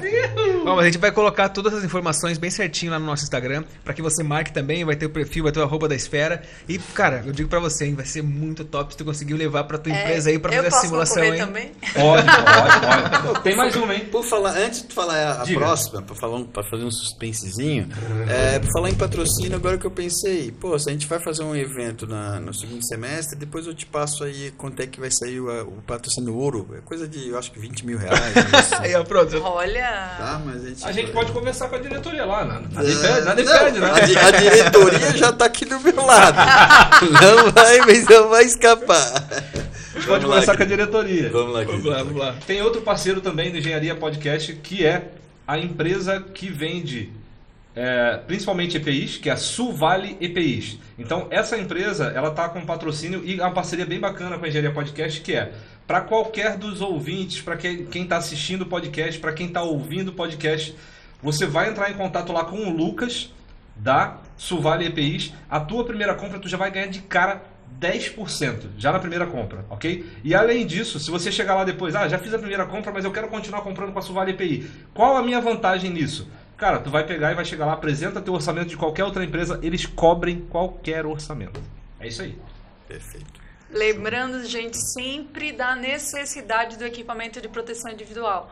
Você que é da área da construção civil, principalmente, mas você que é da área da saúde também é muito importante. Então, vamos validar sempre o uso de EPI. Você que é profissional, se não está em dia, vá lá e cobre, porque você tem que usar. Não adianta assinar o papel que recebeu se você não usa. É a tua segurança, é a tua saúde que está em jogo, gente. Então, vamos levar isso a sério, hein? E, Eduardo, a gente Acho também que eu já vou contratar alguém para trabalhar comigo. Olha só, olha só. segurança trabalho. E agora falando também nessa questão, tem, tem agora a semana da CIPAT, tá chegando no mês da semana da CIPAT, é isso? Tá próximo do Vamos lá. período?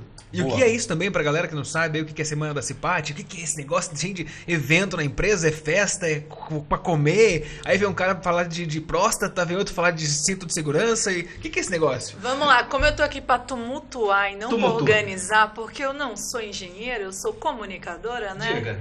Então, antes da gente ir para a parte da CIPAT, vamos falar sobre Você falou sobre realidade virtual, sobre aqueles óculos de realidade virtual. Mas a gente sabe que a realidade da, da, nossa cidade, do nosso país, é que nem todo funcionário vai ter aquele óculos. Perfeito. Ele tem um custo alto. Sim. Então, quando a gente está falando do trabalhador da construção civil, eu tô ali em casa fazendo o teu treinamento, que é massa, é top, viu, galera? Ó, recomendo.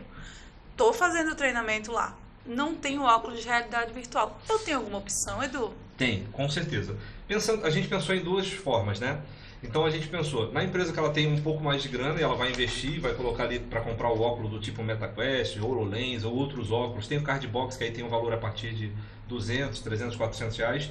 E esses outros óculos do tipo O que, que é Meta... um Cardbox? Cardbox, na verdade, boa, boa pergunta. Cardbox o que, que é? Em vez de eu ter um óculos que ele já vem com toda a tecnologia é, embarcada nele, Bota, bota o celular. exatamente. Ok. O cardbox é esse, que você cons- consegue encaixar o teu celular ali e ele tem uma lente, vai ampliar ali a visão e vai dar essa, essa é, impressão de imersão um pouco maior, né?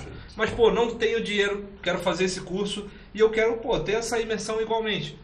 O próprio trabalhador, no próprio celular, ele consegue interagir com esse ambi- ambiente imersivo com o dedo dele e girando o celular de um lado para o outro, conseguindo estar participando desse treinamento de forma imersiva também.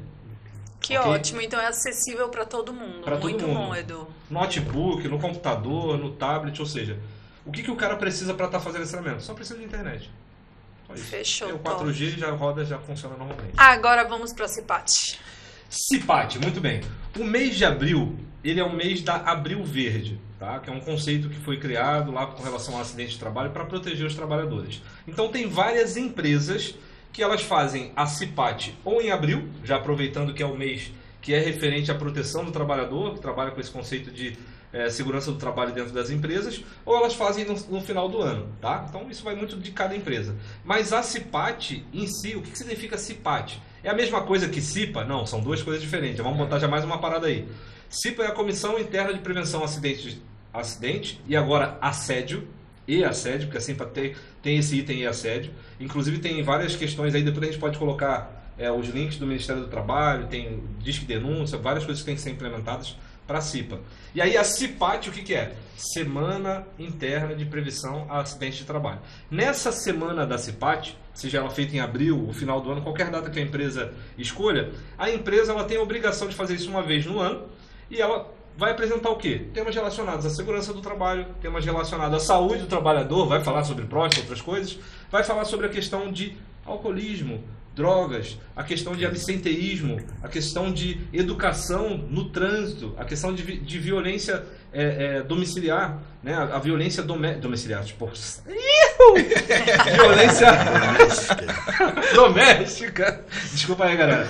A questão da violência doméstica, e aí vamos fazer uma ressalva. A gente sabe que hoje no Brasil os índices são muito maiores, né? É, é muito grande. Principalmente no estado de Santa Catarina, infelizmente. Exato, e normalmente a maior vítima normalmente é do sexo né, feminino, normalmente é- são as mulheres, mas existe também muito caso de violência doméstica também contra homens e outras opções sexuais, outras, outros gêneros sexuais, ok? Então, dentro da CIPAT você vai falar de vários temas que tenham a ver com a realidade da empresa. Então, normalmente, ah, pô, a empresa tem um índice de absenteísmo muito alto, muita gente faltando, muito atestado. Então, a empresa vai normalmente abordar esses temas aí eh, que façam realmente sentido para poder aplicar dentro do- da, da, da- da fábrica, do canteiro de obras, alguma coisa nesse sentido aí. Eu não entendi por que tanta preocupação com a próstata. Deixa eu te falar por que não, é que eh, teve uma empresa que eu trabalhava. Vou explicar, vou explicar. A preocupação não é com a próstata, a É preocupação tô... é com o exame da é, próstata. mas é, que- é que eu tô com 36 já, né? Eu fiz o sinal. É o medo de querer uma Não, segunda é- opção, de repente, gente. Será Eu tô que é 36, isso? Tô com 36, já tô chegando Depende a do época de tamanho do dedo do médico, daí o medo aumenta ou diminui. né? É. Não, mas eu lembro que eu vi uma palestra uma vez de um médico aqui em Itajaí. Cara, mas foi uma palestra divertida. Ele conseguiu trazer a- Aham. esse assunto que geralmente mexe muito com a, com a masculinidade, né? Com o poder do homem, tipo, vai né, fazer o exame lá. Mas ele trouxe isso de uma forma tão leve. Então, quando eu lembro da Cipate, eu lembro da palestra dele que foi muito boa. Aham. E eu lembro que eu tô com 36 já, entendeu? Tá tudo Ele certo, já né? tá ansioso, gente. É isso. Ele lembra do dedo do médico. Já tô, já tô escolhendo o que eu vou fazer exame, já. Já tô pesquisando. Vai sempre no japonês, cara. Olha, eu já fui três vezes, cara. Tá tranquilo, tá? Eu fui antes, eu fui antes dos 40, fui obrigado, mas enfim. Isso é um outro caos. Ele pegou aqueles alemão ali de Blumenau, sabe? Com a mão desse tamanho assim, ó. Pior que era um gaúcho, rapaz. Foi lá no Rio de. Janeiro. A primeira foi um gaúcho lá no Rio de Janeiro. Gente, logo no Rio, um gaúcho. ah, Que perigo, hein? É, Mas vocês perceberam, galera, que é, o objetivo aqui do nosso podcast também é descontrair e mostrar que a gente é gente como vocês. Não é porque a gente tá do lado de cada telinha que a gente não fala bobagem, que a gente não dá risada. E eu gosto muito, acredito também que, que conheço né, o Moa, o Edu e a Ingrid, e a gente sempre traz esse, o negócio do humor no trabalho. E eu, eu acho que é muito importante você conseguir trazer esse negócio do humor, que você quebra o padrão e você sai um pouco do, daquele, daquela tensão, né? E aí, também na semana da Cipate, a gente tem bastante brincadeira também, né? Bastante Perfeito. dinâmica, né? Perfeito. Só vou aproveitar o gancho de vocês Diga. dizer, mulherada, já que a gente tá falando de toque, os homens vão levar um toque, mas você também se toque. Isso. A importância da prevenção do câncer de mama. E lembrando também, homens, homens também têm câncer de mama. O índice é baixo, mas ele existe, tá bom? Então vamos tomar cuidado com isso, hein? Fica mais uma dica aí. Segue o bonde, galera, vamos Rapaz, ô Edson, eu vou roubar ela daqui, tá? Você viu só, cara? lá. Ó, eu não falei que o mercado é complexo, eles adoram furtar funcionários. Isso, depois a gente. Não, mas ei, ei, agora tu tem que tomar cuidado quando tu fala com esse negócio de furtar funcionário. Ih, rapaz, já fiz. Furtar no sentido de quando a empresa tem um funcionário bom como esses, fantásticos como nós, é claro. Muito bem. Outra empresa chega e faz uma proposta mais interessante. Mas ó, mas aí tem um ponto muito importante. Popularmente, nós advogados usando a nome- usamos a nomenclatura de furtar um funcionário alheio. Não que você vai cometer o ato do furto em si como crime, mas você vai convidar o funcionário do amigo Não, mas peraí, com muito carinho para trabalhar para você. Mas aí, aí a gente tem que entrar agora numa questão muito importante que chama clima organizacional. Porque se o- o- o- o fator dinheiro, ele é comprovado que ele é o quarto fator que faz uma pessoa trocar uma empresa ou pedir demissão. Ou seja, Sabe qual é o primeiro, galera? Fala a Sente. primeira. Não, se tu fala, tu fala. Eu não sei qual é a primeira. Ambiente. Um ambiente de trabalho, um chefe tóxico, chefe, literalmente chefe. Quando a gente tem um líder é diferente. Agora quando a gente tem um, um clima organiza- organizacional ruim, temos um chefe e não um líder. E o terceiro fator é falta de perspectiva de crescimento. Cara, o que me mata entrar numa empresa é não saber onde eu posso chegar se eu entregar o meu máximo. Isso me mata, cara. É, eu, eu tenho, eu sou mais papo reto em, em, relação a isso, assim, né? Eu sempre falo assim, tá, o que, que te deixa feliz no trabalho? É resultado. Não é mais nada do que isso. É, Ai, professor, eu já tive lá. Ô, professor, eu tô infeliz no meu trabalho. Eu não aguento mais. Eu quero sair do. Isso aí eu quase todo dia tem lá na minha salinha lá. Quase todo dia. Então, ah, que tu não tem uma outra oportunidade. Porque aqui não sei o que, aqui não sei o que. Meu chefe é isso. O ambiente de trabalho, tudo, tudo isso. Eu falo assim: quanto é que tu ganha? Ah, professor, lá eu tô ganhando, sei lá, 2.500 reais. Tá, beleza. Eu vou ligar lá e vou ajustar o teu salário e vou tentar te, te arrumar lá uns 8 mil reais. O que, que tu acha? Ah, não. Daí, porra, daí vai ser uma outra situação. É claro, porque o ser humano, independente do trabalho, do processo que ele passe, ele quer o resultado. O que, que é o resultado? O resultado, às vezes, não é só financeiro, às vezes é um reconhecimento. Um curso? Às vezes, assim, ó, é, pode ser um curso, é um reconhecimento. Então, assim, pô, o Edson é, é, é o, é, o, é o melhor da nossa, da nossa área. Então, Edson, tá tendo uma feira lá em São Paulo, tu vai representar a empresa em São Paulo. Cara, tu vai voltar com uma motivação enorme, tu vai gostar do que tu faz, mesmo que tu passe, passe passou aí três meses, quatro meses não gostando do que tu faz.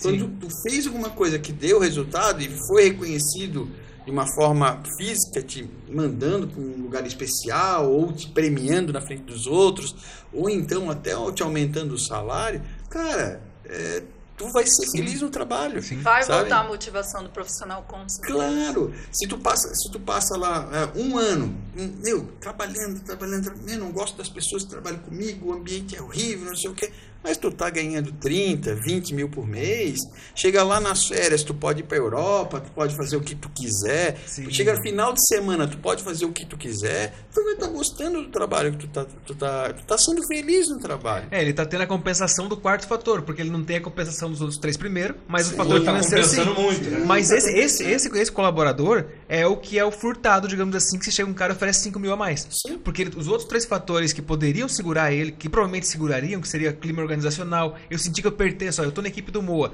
Eu, eu sinto que eu pertenço à equipe dele, que eu sou importante na equipe dele. Ele me trata bem. Ele falou: Ó, cara, se a gente conseguir bater essa meta, tu vai ter isso aqui de resultado. Se, se em dois anos tu acontecer, você vai assumir a gerência, tu vai. Cara, tu cria aquela expectativa. E tu tá ganhando não tão bem quanto você gostaria, mas tu sabe onde tu pode chegar. Agora, se tu tá ganhando bem você não tem os outros e chega um cara te oferece 5 mil a mais, cara, tchau. Eu, eu, tinha, eu tinha uma, uma empresa de, de consultoria que ela era de cinema, assim, coisa de novela, é parede de mármore, pra ter ideia. É uma empresa de Comex. E eu queria, eu estava selecionando um coordenador de Comex e tal, e no mercado é meio complicado, o, o valor lá, em, lá no em cima, a empresa não queria pagar tanto também, não sei o que e tal. E eu sempre busco no LinkedIn gente empregada. Né? Eu, eu, trabalho muito com isso, né? muito com recrutamento e busca, headhunter, enfim tal. E daí eu. Eu avisei a vocês, né? eu fui lá, eu vou lá e pego assim, e falo assim: olha, eu sou consultor de uma empresa, tenho uma oportunidade, blá, blá, blá, Daí, como é pelo meu LinkedIn, a pessoa se sente segura, tipo assim, pô, tá tudo histórico ali, tudo o cara vê ali, ok, sabe? Eles vêm, todo mundo vem. E tinha uma, uma, uma, uma, pessoa que me indicaram ela, dois, três me indicaram, e assim, eu queria essa pessoa, queria essa pessoa. E daí fui, fui atrás, fui atrás, daí consegui o telefone dela, liguei para ela, ó, oh, eu não, não, não tô interessado, tal. Assim, foi o seguinte, vem aqui só conversar comigo. Cara, ela entrou na empresa, ela falou assim, boa, como é que eu entro aqui? tão tecnológico para entrar? Só. Não, não, como é que eu entro por causa que ela viu ah, o ambiente da empresa. Como que eu entro aqui? Como que eu sou contratada? Né? E, é, e era o mesmo salário que eu ofereci que ela, que ela, que ela uhum. ganhava. O mesmo salário. E ela veio. Só que o ambiente interno dessa empresa era horrível. Era que é horrível. o que mata um colaborador. Era horrível. E não era horrível pelos funcionários. Os funcionários, porra, era uma equipe excelente, muito boa. Era o chefe. Um brigava com o outro era sócios, né? Brigava com o outro e chamava palavrão. E, sabe? Cara, um deixava um clima horrível, assim. Ela ficou duas semanas lá, ela tinha mercado. Ela me ligou, moço, seguinte, eu sei que tu me indicou aqui dentro, não sei o que, tal, tal, tal. E, ah, eu vou, vou ter que sair daqui, cara. Não dá, não dá, não dá, não dá. Beleza, eu fui lá, conversei com ela, daí segurei ela mais um mês, pelo menos, até eu me ajeitar. Trouxe um cara que o cara se adaptou lá ao ambiente e tá lá até hoje, né? Mas isso, isso às vezes o cara olha, é que nem fala, né? Quem vê, cara não vê coração. É. Né? Vê lá, porra, tudo, aquela estrutura tal, porra, que empresa bacana. Né? Às vezes a estrutura conta, conta, mas como tu estava elencando ali, vocês, né? Elencando os quatro ali. É, mas, cara, o ambiente, assim, as pessoas, convive 80% do teu, da tua vida com elas ali, isso conta demais. Com certeza, cara, demais, com certeza. Demais tu falou de uma dessa parada de, de, de convivência, eu lembrei de um, de um outro podcast também, que vocês também devem escutar lá, lá do. Pode falar, não tem problema. Aqui lá é do tudo. Resumo Cast, resumo de livros, né? Esse, esse Aí, ó, tem, uma galera muito indicação boa. de podcast pra galera também assistir, mas claro, não deixem de assistir isso aqui primeiro, que as recomendações saem daqui pra vocês verem outras coisas, tá? Exatamente. E aí lá eu escutei uma vez, tem muita relação disso que você falou, também da questão assim, ah, foi lá e um líder, por exemplo, né? O cara bom pra caramba de gestão processual, tal, cara, um gerente top. Cara, eu quero esse gerente na minha empresa. Ok, trouxe o gerente, o cara passa três meses lá, cara, não consegue fazer nada dentro da empresa. Porque ele era muito bom lá, porque junto com ele, ele conseguiu montar uma equipe. Um 7, 7 lá, 7, mais 7, mais 7, mais 7, que replicava aquilo que era o conceito dele para fazer aquilo girar bem. Aí ele veio sozinho, não tem time, seleção sem um, um bom cabeça dá ruim se eu botar um bom cabeça, mas o resto da seleção não joga com ele, não vai dar resultado. Tu, tu falou em futebol aí, e a nossa profissão, cara, a questão da gestão é muito parecida com o técnico de futebol, muito. Assim, é como tu falou assim, pô, o cara era fodão numa, numa empresa e não deu certo na outra. Por quê? Às vezes a equipe não dá liga. Sim. Sabe? A, a, equipe, nem ele ia dar certo, nem outro, e nem outro, nem outro, porque o problema não estava na gestão, de repente é na liga da, da equipe. Às vezes tu contrata os caras mais top de mercado. Junta, não dá um time, cara. Sim. Sabe? Às vezes tu contrata os caras mais medianos, assim, junta, porra, eu um time do caramba. Explode, né? Sabe? Então, assim, isso tem que dar liga, sabe? Não, é, as pessoas assim, tá, mas como dar liga? Cara, tu tem que ter é, várias pessoas de vários níveis diferentes, com várias habilidades diferentes, várias limitantes diferentes. E qual é o papel do gestor? Papel, aquele negócio, botar as pessoas no lugar certo sabe? Não, não é chegar a expulsar as pessoas, chega assim, olha, não, aquela pessoa ali não, ela não vai. Como ela não vai? Ela vai, só que ela está no lugar errado, tu tem que achar um lugar correto para ela, sabe? E colocando as pessoas no lugar certo, tu vai ter um time, né? Tu vai ter um, vai ter um, assim, vai dar liga, Sim. né? Então agora se tu pegar e falar assim, ah não, essas pessoas não servem, começar a trocar e vai botar outra pessoa, também não vai servir, também não vai servir. Talvez o processo seja errado para aquela pessoa. Porque aquela pessoa tem um limite mais, talvez mais é, fechado, um limite. Ela é mais limitada do que uma pessoa mais dinâmica e ela está num processo errado. Às vezes eu pego uma pessoa bem limitada, bem concentrada, só que ela não é comunicativa e boto no negócio que eu preciso de uma concentração. Ela vai ser a melhor funcionária naquela área de concentração que eu preciso. Agora, se eu pegar um cara dinâmico, um cara proativo, um cara cheio de ideia e botar numa área de concentração, ele vai ser uma merda, ele vai ser demitido. Sim. Sabe? Então eu tenho que ter, a gestão é assim, é ter essa sensibilidade de que processo eu vou adequar a pessoa. É, a, gente, a gente até traz essa. Eu e a Ingrid também a gente tem formação em coach e eu tenho uma especialização em neuropsicologia. E a gente sempre faz é, um, um exercício chamado DISC a gente sempre Sim. aplica para entender realmente qual, qual a forma que a pessoa também Tradução, entende. Tradução, análise comportamental. É, análise comportamental. E aí é para realmente, é, é realmente para entender também, além disso, é como que a pessoa se comunica. Né? Se a pessoa se comunica mais, se ela é mais visual, se ela é mais sinestésica. Se você quiser falar um pouco mais sobre isso também? É, a gente vai analisar os perfis, né? Tem o comunicador, tem o executor, tem o analista. Uhum. Então é aquilo que você falou. Não adianta nada você pegar a Ingrid, que é uma comunicadora, para fazer uma função específica exata, onde eu vou ter que estar parada no computador Ficar extremamente três horas uma concentrada, planilha, fazendo uma planilha oito horas do meu dia. Você vai me matar, cara. A minha produção não vai ser top, por mais que eu tenha conhecimento preparo para aquilo.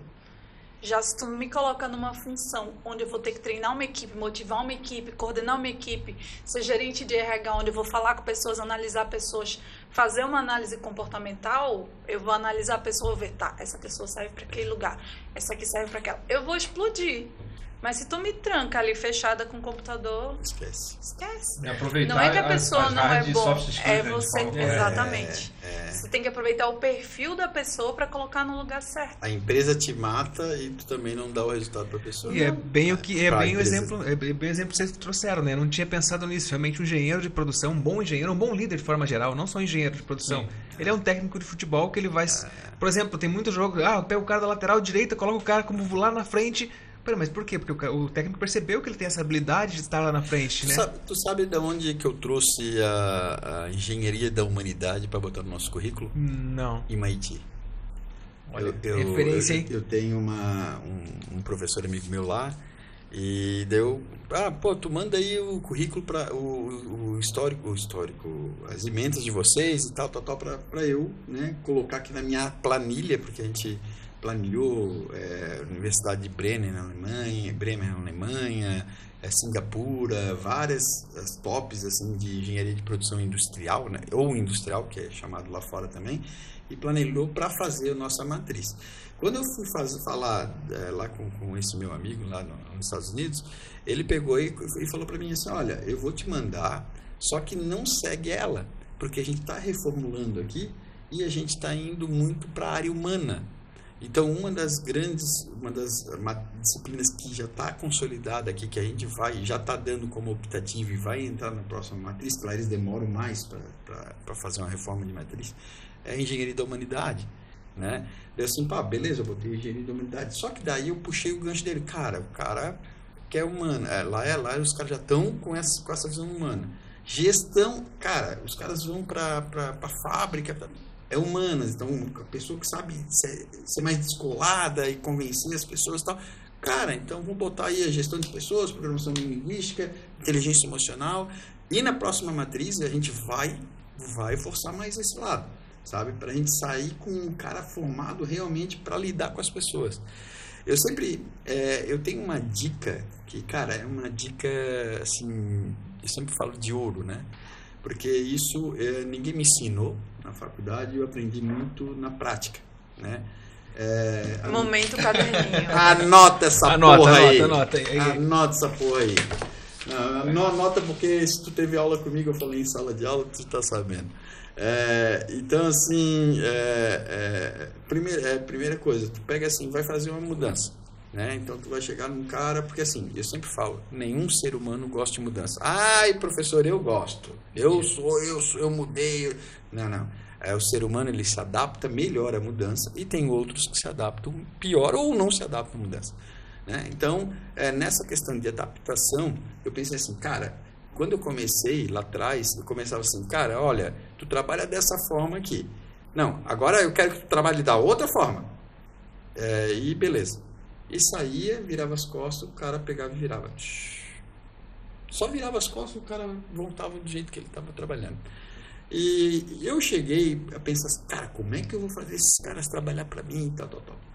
Peguei assim, cara, é, daí outros, né, outra situação, enfim, até em outra empresa.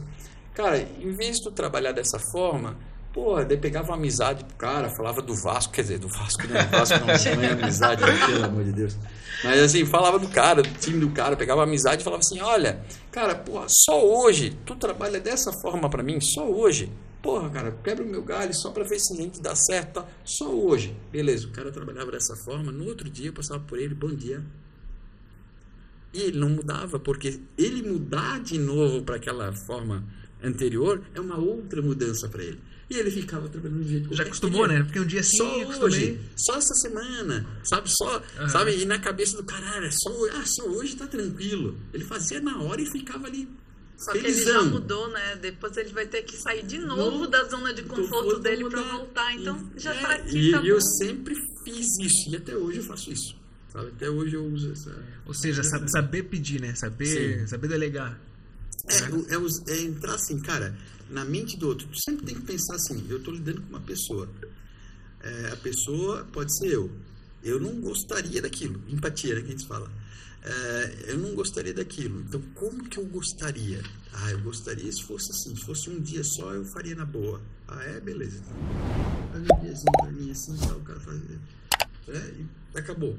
É, passa, é legal que tu passa por ele, dá bom dia, tu percebe que ele tá trabalhando naquela forma ali é. que tu pediu, e ele não tá nem aí, tá felizão da vida. E se duvidar, ele nem lembra que mudou. Não, e, e, e, assim, se duvidar, ele se esconde de mim pra eu não chegar lá, ô, oh, pode voltar, sabe? é, se duvidar, pode acontecer isso. Você falou da questão de, de, de, pessoas nos lugares certos, eu tava lembrando de uma outra parada também. Ah. Diz uma lenda lá sobre o nosso Elonzinho, né, o Musk, que vários, vários dos talentos que ele tem hoje, em todas as empresas que ele tem, em todas as startups, ele puxou da onde? pessoas que não foram aceitas no processo seletivo da Microsoft, da NASA, da Apple. Ele falou: não, você não foi aceito lá? Vem cá, vem comigo aqui que eu, vou, que eu tenho um lugar para você. Uhum. E essas pessoas ajudaram ele a construir, estão ajudando ele a construir esse império de novas tecnologias e essa virada de chave do mundo que ele está deixando, porque ele vai deixar para a gente. Uhum. É, que é um lastro de, de tecnologia e inovação eu sou fã dele, né? Ninguém não sei falar mais nada. Bom, galera, ó, a gente está aí uma hora e meia de, de, episódio, foi mais do que a gente esperava, muito legal. Bacana. E eu quero pra gente, pra gente, assim, eu quero trazer isso como rotina nos, em todos os episódios, que a gente feche com dicas para quem está pensando em estudar engenharia de produção e depois para quem quer dar um up na carreira, o que fazer. Então, por exemplo, o porquê que quem está pensando vai fazer o Enem ou vai fazer o vestibular agora deve procurar engenharia de produção ou pode procurar engenharia, engenharia de produção? Então, primeiro, essa pergunta pode começar pelo Moa, depois o Eduardo responde? Perfeito. Pode ser. É, por que, que ele deve? Primeiro, que o mercado de trabalho está super aquecido. É, segundo, por tudo que a gente falou aqui, eu acho que, que é, é muito assim, é, gratificante trabalhar com pessoas, trabalhar com gestão. E outra coisa, o engenheiro de produção, ele, ele, ele raramente ele, ele, ele entra num patamar da empresa ele continua naquele patamar por muito tempo ele, ele se aproxima muito da gestão lá em cima ele se aproxima muito da vamos dizer assim dos, dos donos da empresa é, se aproxima muito dos diretores da empresa porque ele ele ele entra sabendo o que ele tem que fazer para dar resultado né e a empresa vive de resultado vive de lucro né? É, assim, tem é, a gurizada aí que, cara, não sei que curso que eu vou fazer e tal, tal.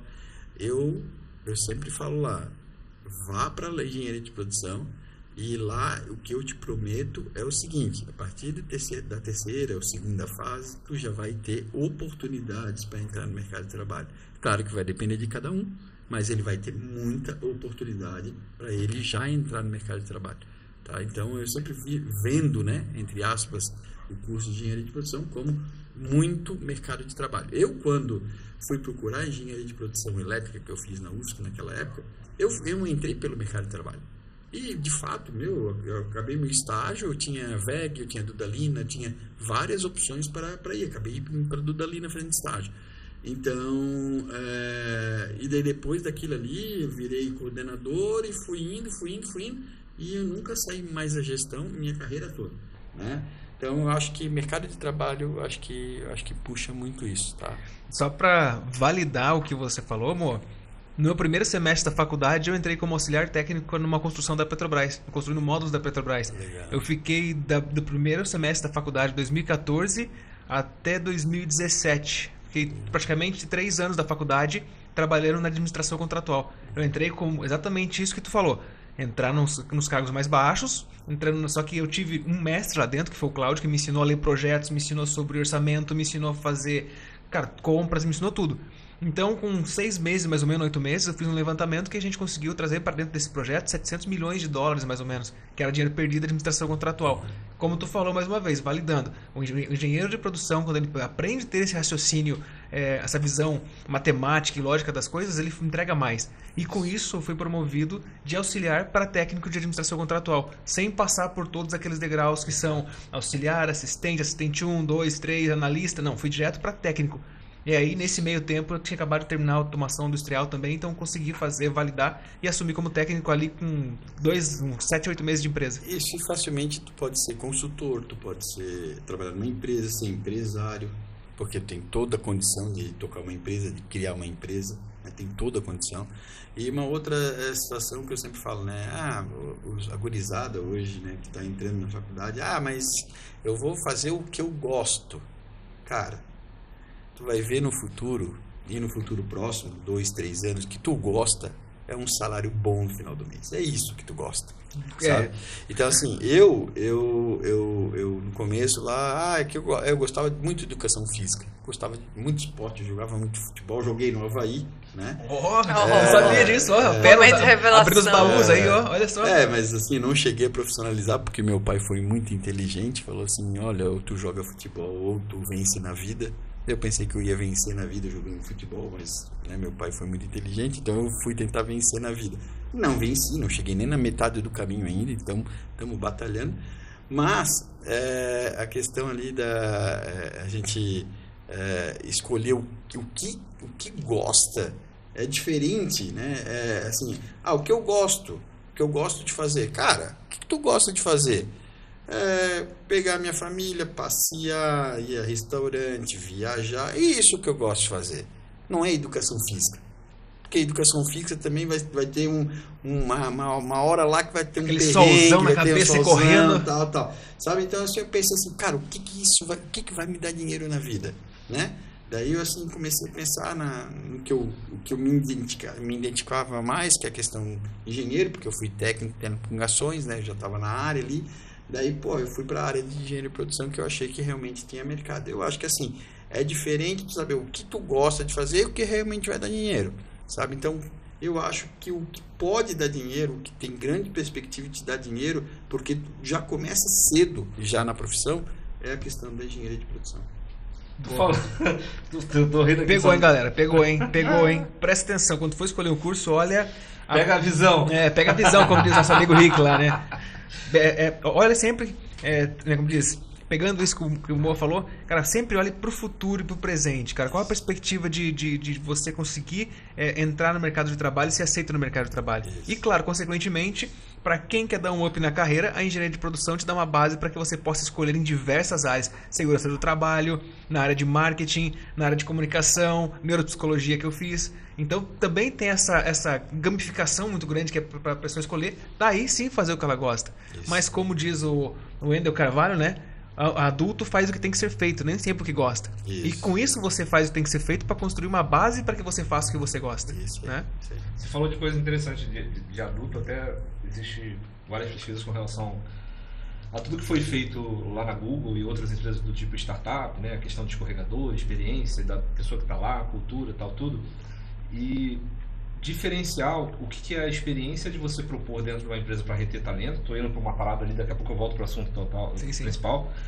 É, beleza, você criar um ambiente que não seja tóxico, que seja divertido, que seja bacana para você participar, show de bola, mas não ser uma infantilização do ambiente de trabalho. Ser adulto na hora de trabalhar é você tem o trabalho como meio objetivo de você alcançar aquilo que você falou no começo que é resultado. Qual que é o resultado bom para minha vida? pô, eu tenho condição de viajar todo final de semana, ter um carro legal, não ter que ficar pegando trânsito, morar num lugar bacana, próximo da praia, sei lá onde. Isso. Ou seja, e o meio para fazer isso? É eu trabalhar numa empresa que vai me pagar o salário que eu quero, justo para aquilo que eu ofereço para ela, que é uma troca, ninguém dá nada de graça. Não tem almoço grátis, né? Não existe. Não existe. Não existe. Almoço grátis, tudo tem um preço, né? Então, acho que isso é, é, é importante a gente entender de questão de resultado. Um outro gancho que a gente falar aqui, tu falou agora de, de educação física, Rapaz, eu sonhei ser o cara, não lembro o nome do cara lá, da novela que tinha, e eu fiz educação física dois anos, depois abandonei. Olha só. Eu queria, eu queria ser. O que como tu é não fez, cara? Então, como é, como é que é, é, Personal trainer, cara. Olha só. Era, era, era, solteiro, o Paulo era solteiro? Zulu. Era solteiro. Ah, está explicado. Rapaz, era o Paulo Zulu numa novela lá, eu vi o cara todo marabadão andando das mulheres gatas lá. Eu falei, cara, eu quero ser esse cara, mano. Lá em Sorocaba. Aí comecei a fazer piso lá, cara. Ele tá falando física. que queria fazer por conta do Paulo Zulu. Acho que a gente vai ter que levar ele pro Casulocast, Será que ele vai sair do Casulo? jamais, jamais. O Paulo Zulu foi minha referência. Respeito Paulo Zulu, beleza. Mas é porque eu, naquele contexto, né? Vou andar do lado de mulher bonita ali, ensinar a mulher a fazer exercício e tal. E aí quando eu comecei a fazer a faculdade, pá, tal, beleza, fazendo negócio, até gostei os primeiros dois anos. Tem alguma coisa que tá dando. Tem, não tem? Não é aqui, acho que é fora. Fora? É. Então tá. Segue Continue, bonde. Então. Ué. Segue aí, segue aí. Tá, beleza. Então quando eu comecei a fazer a faculdade de educação física, tudo legal, bacana, tudo certo. Aí quando chegou na hora de eu começar a fazer o estágio, ah, vamos lá pra academia. Aí, vai lá, cara, faz exercício aí. Chegou o fisiculturista. Putz, cara, será que eu vou passar o resto da minha vida no álbum biônico? O cara, uh, eu falei, cara, isso não é pra mim não, eu abandonei, fui pro outro lado. Sacanagem. Passei por essa jornada. E não encontrou o Zulu? Não, não encontrei o Zulu. Olha que até. Bom, tem coisa que a gente tem né, meio em comum aí, né, Ingrid? Com relação é. à questão de Zulu e coisa arada, e arte e tal, né? É, ah, sim, temos algo em comum. É bom conversar disso. quando os microfones estiverem. É, vamos é. lá, vamos lá, vamos. Muito bem. No tá contexto. Funcionando? Tá, tá tudo certinho, só, funcionando. Só baixou mais o É, volume, baixei só o né? volume. Fechou. É, e pra. Tá, então tu deu a dica para quem tá vindo para engenharia. Isso. Tu também, tu a dica para quem tá vindo para engenharia. Cara, dica, se você vai escolher uma faculdade, primeiro de tudo, assim, tem dúvida, experimenta. A maioria da galera que está começando agora, é, faculdade, pessoal que, tá, que, é mais novo, experimenta, cara. Vai sem medo. No meio do caminho, você pode pegar e mudar, mudar a trajetória. Por que, que eu indicaria engenharia de produção? Primeiro eu vou falar de indicar engenharia, porque entre as, as profissões que continuam sendo promissoras estão lá medicina, estão lá engenharias, ok? E dentro dessa parte de engenharia, se você for para produção, e eu faço esse convite para você vir para produção, é porque você tem um leque muito maior de atuação do que as áreas de engenharias que são especializadas. Então você pode atuar em vários e vários, acho que é indefinidos assim, qualquer setor de mercado você tra consegue trabalhar com engenharia de produção. Tem Por isso que eu indicaria. Amplo, né? Exatamente. Tem um muito amplo. Show, show de bola. E uma pergunta que eu sempre recebo do pessoal no canal do YouTube, que é qual pós eu posso fazer para dar um up na minha carreira? Qual curso eu faço que você vê que o mercado está buscando para que eu dê um up na minha carreira? Não só engenheiro de produção, mas pessoal de outras áreas também. Cara, se eu fizer uma pós em engenharia de alguma engenharia de software, se eu fizer uma pós em isso, então o que, que vocês indicam para quem já está no mercado de trabalho que quer dar um up na carreira? Fala, cara, preciso dar uma pivotada e mudar o lado do negócio que eu tô vendo que não vou ter futuro aqui. Cara, é, é, é ir, é ir pro lado de pessoas e tecnologia. Ponto, sabe? É, se, eu ir pra, é, se eu falar de pessoas e tecnologia, pessoas principalmente, engenharia de produção, né? Tecnologia, é, claro, tecnologia hoje é, faz engenharia de produção, a gente está mudando o, o, o, a, a matriz, por causa disso, né? A grade por causa disso também. A gente está metendo ali mais uns 30% de tecnologia e tal. A gente já tem hoje, mas estamos né, aumentando isso. É, até porque é, o mercado está pedindo isso. Então, assim, é, hoje, ah, faço engenharia de produção, né? Ou então, ah, eu faço engenharia de produção, como é que eu dou upgrade na, na carreira? Cara, vai estudar metaverso, vai estudar banco de dados, vai estudar BI, é porque as empresas, grandes empresas hoje, por exemplo, tu entrar numa BMW, o cara vai, vai, te, vai te pedir isso, tu vai trabalhar com isso. Né? Então, assim, se tu quer ficar nas médias empresas, pequenas empresas, também não tem importância, só que não vão te exigir tanta tecnologia, vão te exigir mais a gestão de pessoas, sabe? Então, eu acho que é duas coisas, assim, tu quer dar um upgrade na, na, na carreira, cara, fortalece a parte de pessoas, no engenharia de produção tem muito isso, e a questão de tecnologia. Daí eu acho que tu está completo e tu está preparado para o mercado. E aí quando a gente fala de pessoas, né, a gente está falando de várias áreas, tem, vários sub, subgrupos, né? Então, é, realmente, é, são duas áreas bem interessantes. Tecnologia também, né? A gente pode estar tá falando de, de Python, pode estar tá falando de outras linguagens, então tem várias linguagens. Então, Isso. são realmente é, boas dicas. Anotaram, né? E agora, agora para fechar, não, né? Edu, Edu também, Edu tem que fazer para quem dá up, quem dá up na carreira. Ele só falou a dica para quem, ele falou a dica só para quem assim, está começando. trabalhar comigo. Me contrata. para começar, faz o treinamento do Edu para garantir, né? É. Vamos lá. Olha, o convite vem trabalhar comigo. Eu já tenho várias pessoas aqui já na minha cabeça que já estudaram comigo, já trabalharam em algum momento. De repente agora não estão trabalhando e, e eu já tenho em mente essas pessoas vão compor o nosso time já mais lá na frente. Dica, aproveitando o que o Moa falou e está dentro do mesmo contexto. Isso me fez virar a chave. Então, como é que eu faço para dar um upgrade na minha, na minha carreira? Eu acho que para você começar a virar a chave, a primeira coisa, uma das duas primeiras coisas que você tem que fazer, isso é do profissional do futuro, está dentro do que o Moa falou. falou. Primeiro, aprenda a, a é, programar qualquer coisa. Existem um monte de softwares, programas que você consegue pegar, nem que seja você criar o teu site. Aprenda a programar o no code, tem um monte de plataforma no code. Crie um aplicativo, nem que seja por brincadeira. Faça lá o teu perfil do LinkedIn, ser um master basher, alcançar um monte de, de, de, de, de seguidores. Ok? Então aprenda a programar, porque todo mundo no futuro vai ter que saber programar uma, alguma coisa. Primeira dica, eu já estou aprendendo as minhas coisas. Segunda dica, para você aprender a lidar com pessoas, não existe nada melhor, pelo menos para mim, que foi a experiência chave de virada, ser voluntário em algum projeto. Não ganhar nada. A tua troca é entrega primeiro, give first. Depois você tem o give back. Então, vai ser voluntário em algum projeto. Ou vai ser voluntário em vários projetos. Quer ir na igreja, no parque, na prefeitura. Seja voluntário em alguma coisa. E por último, que é claro que eu vou puxar a sardinha para o meu lado, é se em algum momento você está insatisfeito na tua empresa, no lugar que você está trabalhando, onde você está, cara, pede férias, ou pede para ser, se você achar que vale a pena, tu vai fazer isso com teus cálculos, vai fazer merda, né? Se jogar, pedir a conta da empresa e depois passar, passar perrengue. Mas se passar também é aprendizado. Mas se você não está satisfeito onde você está e tiver a oportunidade de fazer isso, empreenda. Eu acho que são essas três aí que eu daria de dica para você dar um up na tua carreira. Mas eu tenho uma dica de ouro que eu pensei Manda. só agora. Manda. Só agora. Manda. Assim.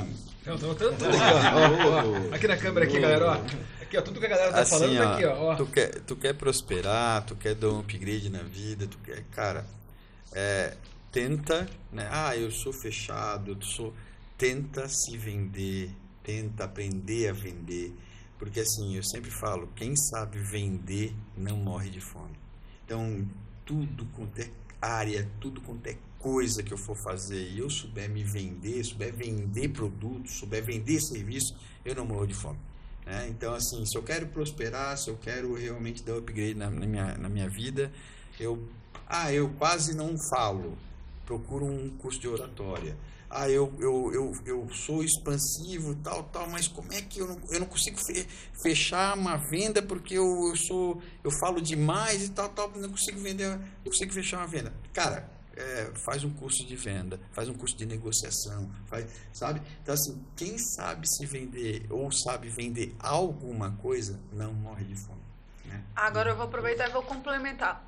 Você, meu gato, minha gata, que você vira para mim e diz, mas eu não vendo, Ingrid, eu não vendo nada. Meu amor, você está equivocada. Você começa vendendo no momento que você acorda e se veste para sair para trabalhar. Boa. A tua roupa já diz o que, que tu quer passar pra pessoa. Boa. Se tu vai trabalhar alinhado, você está mostrando que você está comprometido com o ambiente, que você respeita. Se tu fez a barba, meu gato, tu tá olhando para a empresa que tu trabalha com respeito.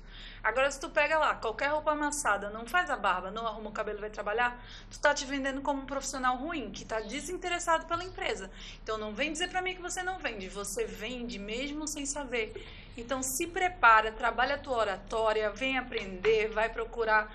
Tem cursos online baratos, tem cursos gratuitos, tem conteúdo para você estudar de graça no YouTube. Não tem motivo nem justificativa.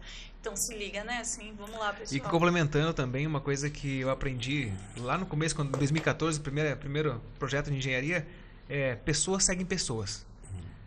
O que eu quero dizer com isso? Cara, eu já, esse mesmo Cláudio, que foi meu coordenador aqui em Itajaí, que a gente trabalhou três anos juntos, quando eu estava em Recife, ele me chamou para um projeto lá em Paulista.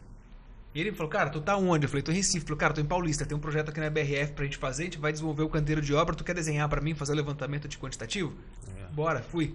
Inclusive trabalhei com febre aqueles três dias, tu lembra? Cláudio, ele te ama, tá? Só pra não, é, é. Não. não, mas deixa eu continuar, mas eu amo mesmo o Cláudio. Pô, o Cláudio mudou minha forma de pensar. E depois também esse mesmo Cláudio me chamou para trabalhar na obra da CCR Rodonorte aqui. Uhum. Ah, Rodonorte não, aqui, aqui é Litoral Sul. Uhum. Trabalhar aqui levantando ponte para trocar neoprene. Não, Edu, pessoas seguem pessoas. Edu, Edu, quando esse Cláudio vir aqui, cara, eu quero estar tá aqui. Não, tu vai estar, tá, mano. Eu, eu, eu, eu, eu não vou, eu não vou deixar de estar tá aqui porque eu quero conhecer muito esse Cláudio. Também, também. Eu, também. eu tô apaixonando por esse cara. Eu tô chorando. Eu tô chorando. Não, mas ele faz exame de próstata, não? não sei, eu vou nem perguntar. Mas o que a Ingrid falou, acho que é bacana. É bacana reforçar que ela falou ali pra grisada, é o seguinte, é, a gente é um produto, né? A gente é um somos produto, um produto, inegavelmente é, tem que cuidar, somos um tem produto. que cuidar da embalagem, da nossa gestão financeira, da nossa concorrência, né? De tudo. Então, assim, nós, é, nós estamos na prateleira. Né? Nós temos que destacar nessa prateleira. Né? Então, tu falou ali de barba feita, tal, isso, porra, isso a gurizada tem que pegar mesmo, é. tem, que, tem que se cuidar. Ah, mas lá na empresa é, todo mundo vai de gola polo, ninguém vai de camisa social, só, só o dono, só o diretor. Também vai, vai de camisa social, tu vai se diferenciar. Tua mãe não te avisou não que tu não é todo mundo? Isso! Me quebrei aqui hoje. Quem não ouviu? Camisetinha básica, barba é. pra fazer. Quem não ouviu da mãe que você não é todo mundo? Quando você fala, mamãe, todo mundo vai. Meu filho, você não é todo mundo. Assim, ó, quando, quando, quando o Edu chegou aqui no estúdio, eu quase atravessei a rua, quase assim, saí fora, sendo quem é esse cara? Barbudo, esse cara, tu convidou esse cara? Camiseta preta, isso é maloqueira. Estamos falando de um empreendedor de uma startup, né? Então tem um perfil diferenciado aí, né? Tem, tem um perfil então... diferenciado. E tem a rotina da semana que foi meio é... corrida, acabou não dando tempo de fazer a barba. Mas assim, mas assim, tu vai falar assim, mas faz todo sentido. Mas tá? tem uma questão também é, de preconceito, né? Ah, isso é preconceito? Não, não, não. Isso não. é isso é se realmente é, é, cuidar da embalagem, cuidar sim, da imagem, sim, sabe? Sim. Isso não adianta. Isso. Eu vou dizer uma coisa, querida, por que, que aquela tua amiga que trabalha no mesmo setor que você, faz o mesmo que você, tudo igual, ela é promovida e você não? Porque ela vai trabalhar com a unha feita, ela tá com a pele maquiada, ela tomou cuidado de estar tá com o cabelo arrumado, ela cuida da aparência dela. Isso faz diferença? Faz, meu amor. Infelizmente faz. Ou felizmente, né? A aparência é da soma, gente é né? é tudo, é uma soma. É o tu entrega o teu trabalho e o teu cuidado, mostrar para a empresa que você, olha, eu me preocupei em arrumar meu cabelo, botar uma boa roupa, passar a roupa estar aqui porque eu quero servir bem. E mais, e mais, a gente não pensa nisso, mas a gente pensa mais, é, ah, como é que eu vou me portar, como é que eu vou me, me, me, aparecer na frente dos outros, ali, como é que eu vou me destacar na frente dos outros. Mas também tem uma outra parte psicológica é muito importante. Quando, se, quando tu bota uma bela roupa, se arruma, se olha no espelho, tu sai com a autoestima lá em cima. Uhum. E a autoestima, ela te faz produzir muito mais no trabalho, ser muito mais autoconfiante, vender muito mais, né? É, do que tu pegar assim, porra. Daí, claro, é óbvio que a, a questão de, ah, nós estamos numa sala, né? O cara tá todo mundo sentado, tem um cara que tá é, vendo a palestra em pé, todo mundo vai xingar o cara. Pô, aquele cara tá em pé, eu não sei por que, que ele tá em pé. Ele tá em pé porque ele tá afim de estar tá em pé. Tava sentado até agora, tá em pé. Mas todo mundo dizer, ó, o cara ficou lá em pé, o cara ficou em pé. O que eu quero dizer com isso? Cara, se tu se destaca é, na embalagem dentro do, do, Tu vai ser criticado. Vai. Mas assim, ó, com todo respeito a esse excelente podcast, foda-se. É, ué. Foda-se. Você vai ser criticado de qualquer fazendo. maneira, Maneira, meu amor. Então, isso. bem-vindo ao mundo real, ao mundo dos Isso. adultos. Se você estiver muito bem vestida, você vai ser criticada. Pra que isso? É Metida. desfile? É metida? Se você estiver mal vestido, vai ser, nossa, que horrível. Se sua roupa tá justa, que vulgar. Ou seja, você sempre vai ser Sempre. criticado. Sempre. Então, busque o equilíbrio e, primeiramente, quer se destacar, seja você. Não copia ninguém. Usa o teu jeito. Você é a sua melhor versão. Aceita que dói menos, Melhore né? você. Aceita que dói menos. Se você é comunicativa, tem que ser, não adianta. Ai, fala demais. Falo mesmo, meu amor, porque sou eu. Então, você estando no seu lugar certo, se encontrando, você vai ter sucesso. E meninas, vamos manter sempre o equilíbrio, nem de mais nem de menos. Uma maquiagem adequada, uma roupa que não exponha você demais, até porque a gente sabe que a gente sofre assédio sexual, então vamos evitar isso. E meninos, por favor, o basicão, né? A barba, aquela roupinha passada e tá tudo bem. Rapaz, a barba de novo, tô frio. Tem como gravar outro dia? Eu volto com a barba feita. Eu vi que o negócio tá.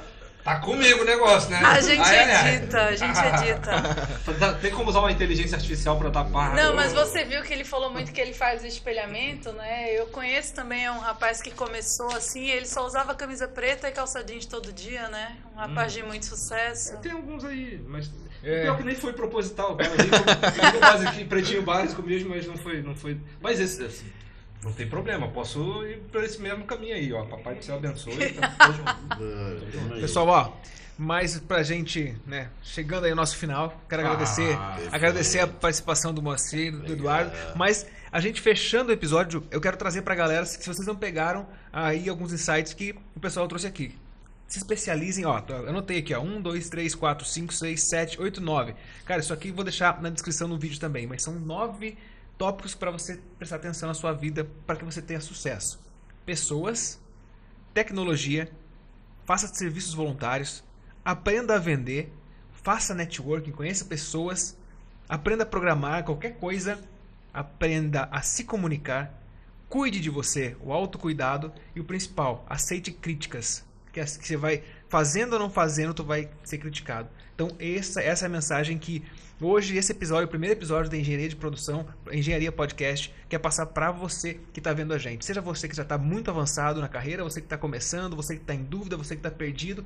E se você está muito bem resolvido, escreve aqui teu, teu, teu comentário aqui embaixo que tu pode também estar sentado aqui nessa mesa contando e é, passando a tua história para outras pessoas. Afinal de contas, eu vejo como um egoísmo muito grande a experiência que a gente tem e não compartilhar com outra pessoa. Eu tenho certeza que tudo que a gente passou aqui hoje, a gente fez muita gente rir, a gente fez muita gente ficar com raiva da gente também, a gente fez muita gente querer assistir o próximo, já talvez querer participar, mas aceita que dói menos. Obrigado, obrigado. E uma coisa que eu sei que todo mundo quer saber, Moa, diz pra gente qual é a remuneração média de um engenheiro de produção? Porque a gente sabe que a gorizada quer saber, ó, do Faz-me Rir. Hum, É, remuneração média. Hoje, por exemplo, um- a gente tem estágio de, estágio de dois mil reais. Né? Temos estágio de. O estágio, o estágio mínimo que, que, que hoje a gente tem lá na engenharia de produção é de 1.200 reais para seis horas. Estágio. É, o efetivo ali, analista júnior ali, deve estar na casa de 2,5, 3. Um analista sênior hoje está na casa de 7, 6, 8 por aí. É, coordenador, gestor, cargo de liderança, está de 8 para cima. né? Então, é, a gente, agora, hoje, hoje mesmo ligou uma menina que ela, ela, ela foi efetivada, uma indicação que eu fiz de uma gerente de produção, uma empresa de tecnologia e de inovação, depois eu te falo é a empresa, e ela, pô, super feliz, me ligou e tal, tal, tal, salário de 10 mil. Né? Então, daí aí ela vai começar na empresa e ela, aí é o, negócio dela, né? Então, a gente tem várias... E, assim, a questão, eu não gosto de falar assim, ah, qual é a média do, da produção, né? Qual é a média de qualquer eh, profissão, por quê? Cara, vai depender de cada um. Depende de cada um. Às vezes tu pega um cara, porra, é, o cara, o cara, se tu não pagar 15 mil, o cara sai da tua empresa e, porra, o cara é a tua empresa, sabe? Então tu vai, vai tirar, vai, não vai, o cara ganha 12 lá, tu vai pagar 15, vai, e vai pagar feliz da vida, sabe? Agora tu pega cara que, pô, tá ganhando 6, não faz porra nenhuma, então não quero esse cara. Então isso depende muito de cada profissional, sabe? É, a gente pega, eu tenho alunos e alunos lá. Tem uns alunos muito esforçados, tem alunos não tão forçados, tem alunos que não querem se esforçar e tem alunos que, tipo, cara, é, os caras são bons em pegar a teoria e colocar na prática. E é isso que a gente espera de um engenheiro. A gente não espera do engenheiro é, que, ah, eu sou é, mérito estudantil, eu sou o melhor aluno da, é, da turma. Não, é, tá, mas beleza, ele pode ser mérito estudantil melhor aluno da turma. Ele pega aquilo ali e ele sabe aplicar, fechou. Eu tenho um cara lá que sempre passou com seis. Ele sabe pegar o que ele aprendeu, ou né, o que ele vai aprender, porque ele quase não aprendeu nada, né? mas que ele vai aprender e aplicar na prática, ótimo, é isso que a gente precisa, sabe? Na verdade, é, o, o bom profissional é o profissional empreendedor. É um profissional que vai para dentro da empresa e ele pensa no negócio, pensa no cliente da empresa e ele não quer saber o que ele vai fazer, o que, que mandam ele fazer e tal. Ele obedece, claro, as regras, enfim, mas ele vai, ele vai para cima, ele é proativo, ele, ele vai construindo a, a carreira, vai construindo o negócio da empresa, sabe? Ali dentro. Então, por ele mesmo. Ele não depende de ninguém. Então, esse é o empreendedorismo. A gente sempre fala em empreendedorismo, a gente sempre fala associa empreendedorismo né? um né? empresa. O empreendedorismo Cara, é o melhor funcionário que tem. Eu tenho um, funcionário que é muito empreendedor. O cara vai, o cara, o cara se liga no meu cliente, o cara é, pensa no meu negócio. Cara, esse cara, cara cuida dele. Esse vai crescer. Cuida dele, que ele vai crescer e também ele é importante para tua empresa. E esse cara eu furtei de uma empresa. eu acredito. É, Edson, Ingrid, Moa, agradeço pela oportunidade de vocês terem me convidado aqui. E vou falar do furto rapidinho, só pra não deixar, né? mandar um abraço aí, vou fazer igual da. Posso mandar pra minha mãe, pro meu pai? pra você. Vou mandar, vai lá. Beleza. Então eu queria mandar um abraço aí pro time de, de pessoas que a gente tem é, junto. E inclusive para esse cara que está junto com a gente, que também fez engenharia de produção. Agora ele está migrando para outro curso, ele está tá migrando para tecnologia. Outro, vai falar o nome dele, não vai se promover ele. Oi? Outro quer que eu promova ele. Alguém então, pode refurtar, né? É, nem, nem, nem falou, meu furtar é de você, hein? Não, na verdade não, porque eu sei que ele tá, ele tá, tá engajado tá, tá na, junto, na tá jornada, tá junto na jornada. Então mandar um abraço super grande aí pro Bruno, Bruno Gabriel Ribeiro, que ele saiu de uma empresa é, onde ele não estava satisfeito em determinado momento, chegou, que viu que encerrou o ciclo dele, a jornada dele dentro dessa empresa. Eu falei, cara, tem uma oportunidade bacana para você aqui. E ele está com a gente aí, já vai fazer mais de, já vai fazer quase, já mais de oito meses já que ele está com a gente. E, cara, é um cara que só está crescendo, é um cara que tem uma, uma jornada de aprendizado muito rápida. A, a, a jornada dele está sendo sempre subir. No... É claro que a gente tem. A vida é uma roda gigante, né? Tem altos e baixos, às vezes tem uma semana, um dia, uhum. mas o cara não para de crescer. Então é um cara que realmente eu furtei, digamos assim, de uma empresa, era um talento que não estava sendo valorizado onde ele estava. E isso vai acontecer porque o cara também se vendeu. Uhum. E... Segunda-feira, Bruno, aumento, tá? prepara, se prepara. Mas não tem só o Bruno na, na, nessa equipe, não, tá? Tem também ali, vou falar o nome das outras pessoas. Tem a Letícia. Se tu falar o, galera, o, o nome de todo mundo, tu vai falir, porque segunda-feira todo mundo vai fazer fila. Ah, pai, então tá, vou parar por aqui, galera da equipe aí, valeu, tchau.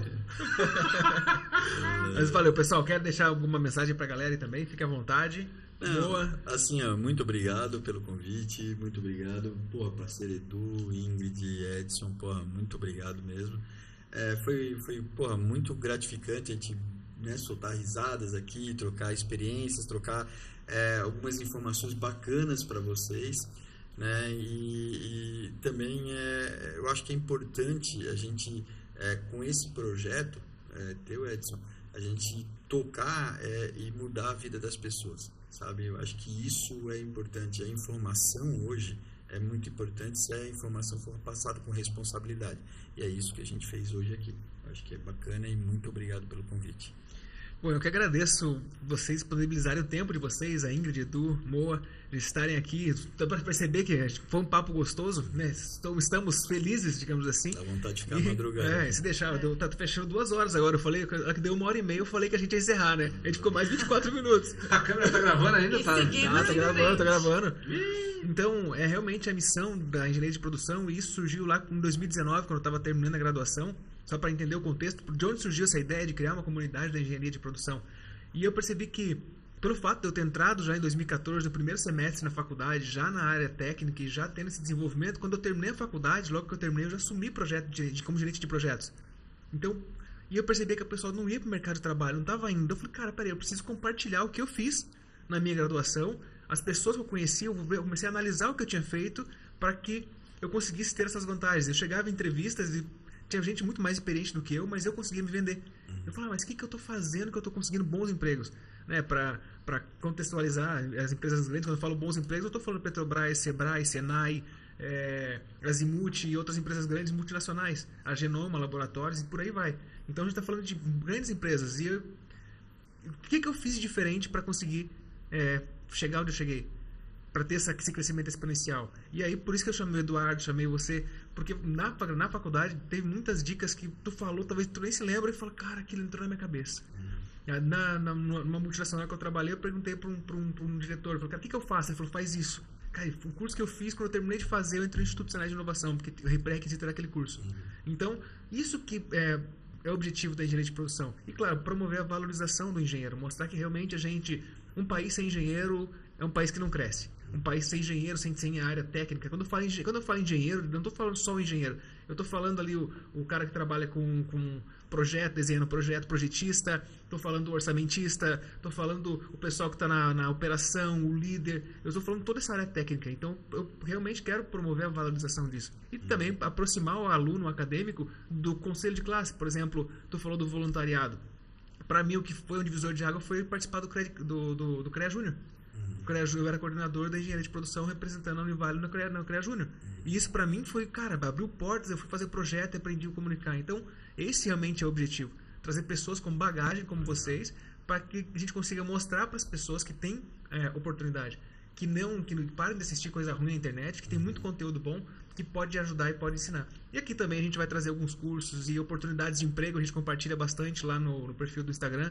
Então sempre estou colocando oportunidade de emprego, indicando curso, trazendo cupom de desconto e também respondendo a galera quando eles perguntam muito sobre o que fazer, o que estudar, se é melhor fazer pós-graduação nisso ou naquilo. Então, sempre estou aconselhando o pessoal. Inclusive, a gente faz chamadas de vídeo com alguns, alguns algumas pessoas que perguntam para esclarecer e tirar as dúvidas. Então, isso é a nossa missão. E também tem muita coisa legal para a galera aí que não vou dar spoiler agora, que a gente está construindo ainda. Então é isso, pessoal. Obrigado, Amor. Obrigado, Edu.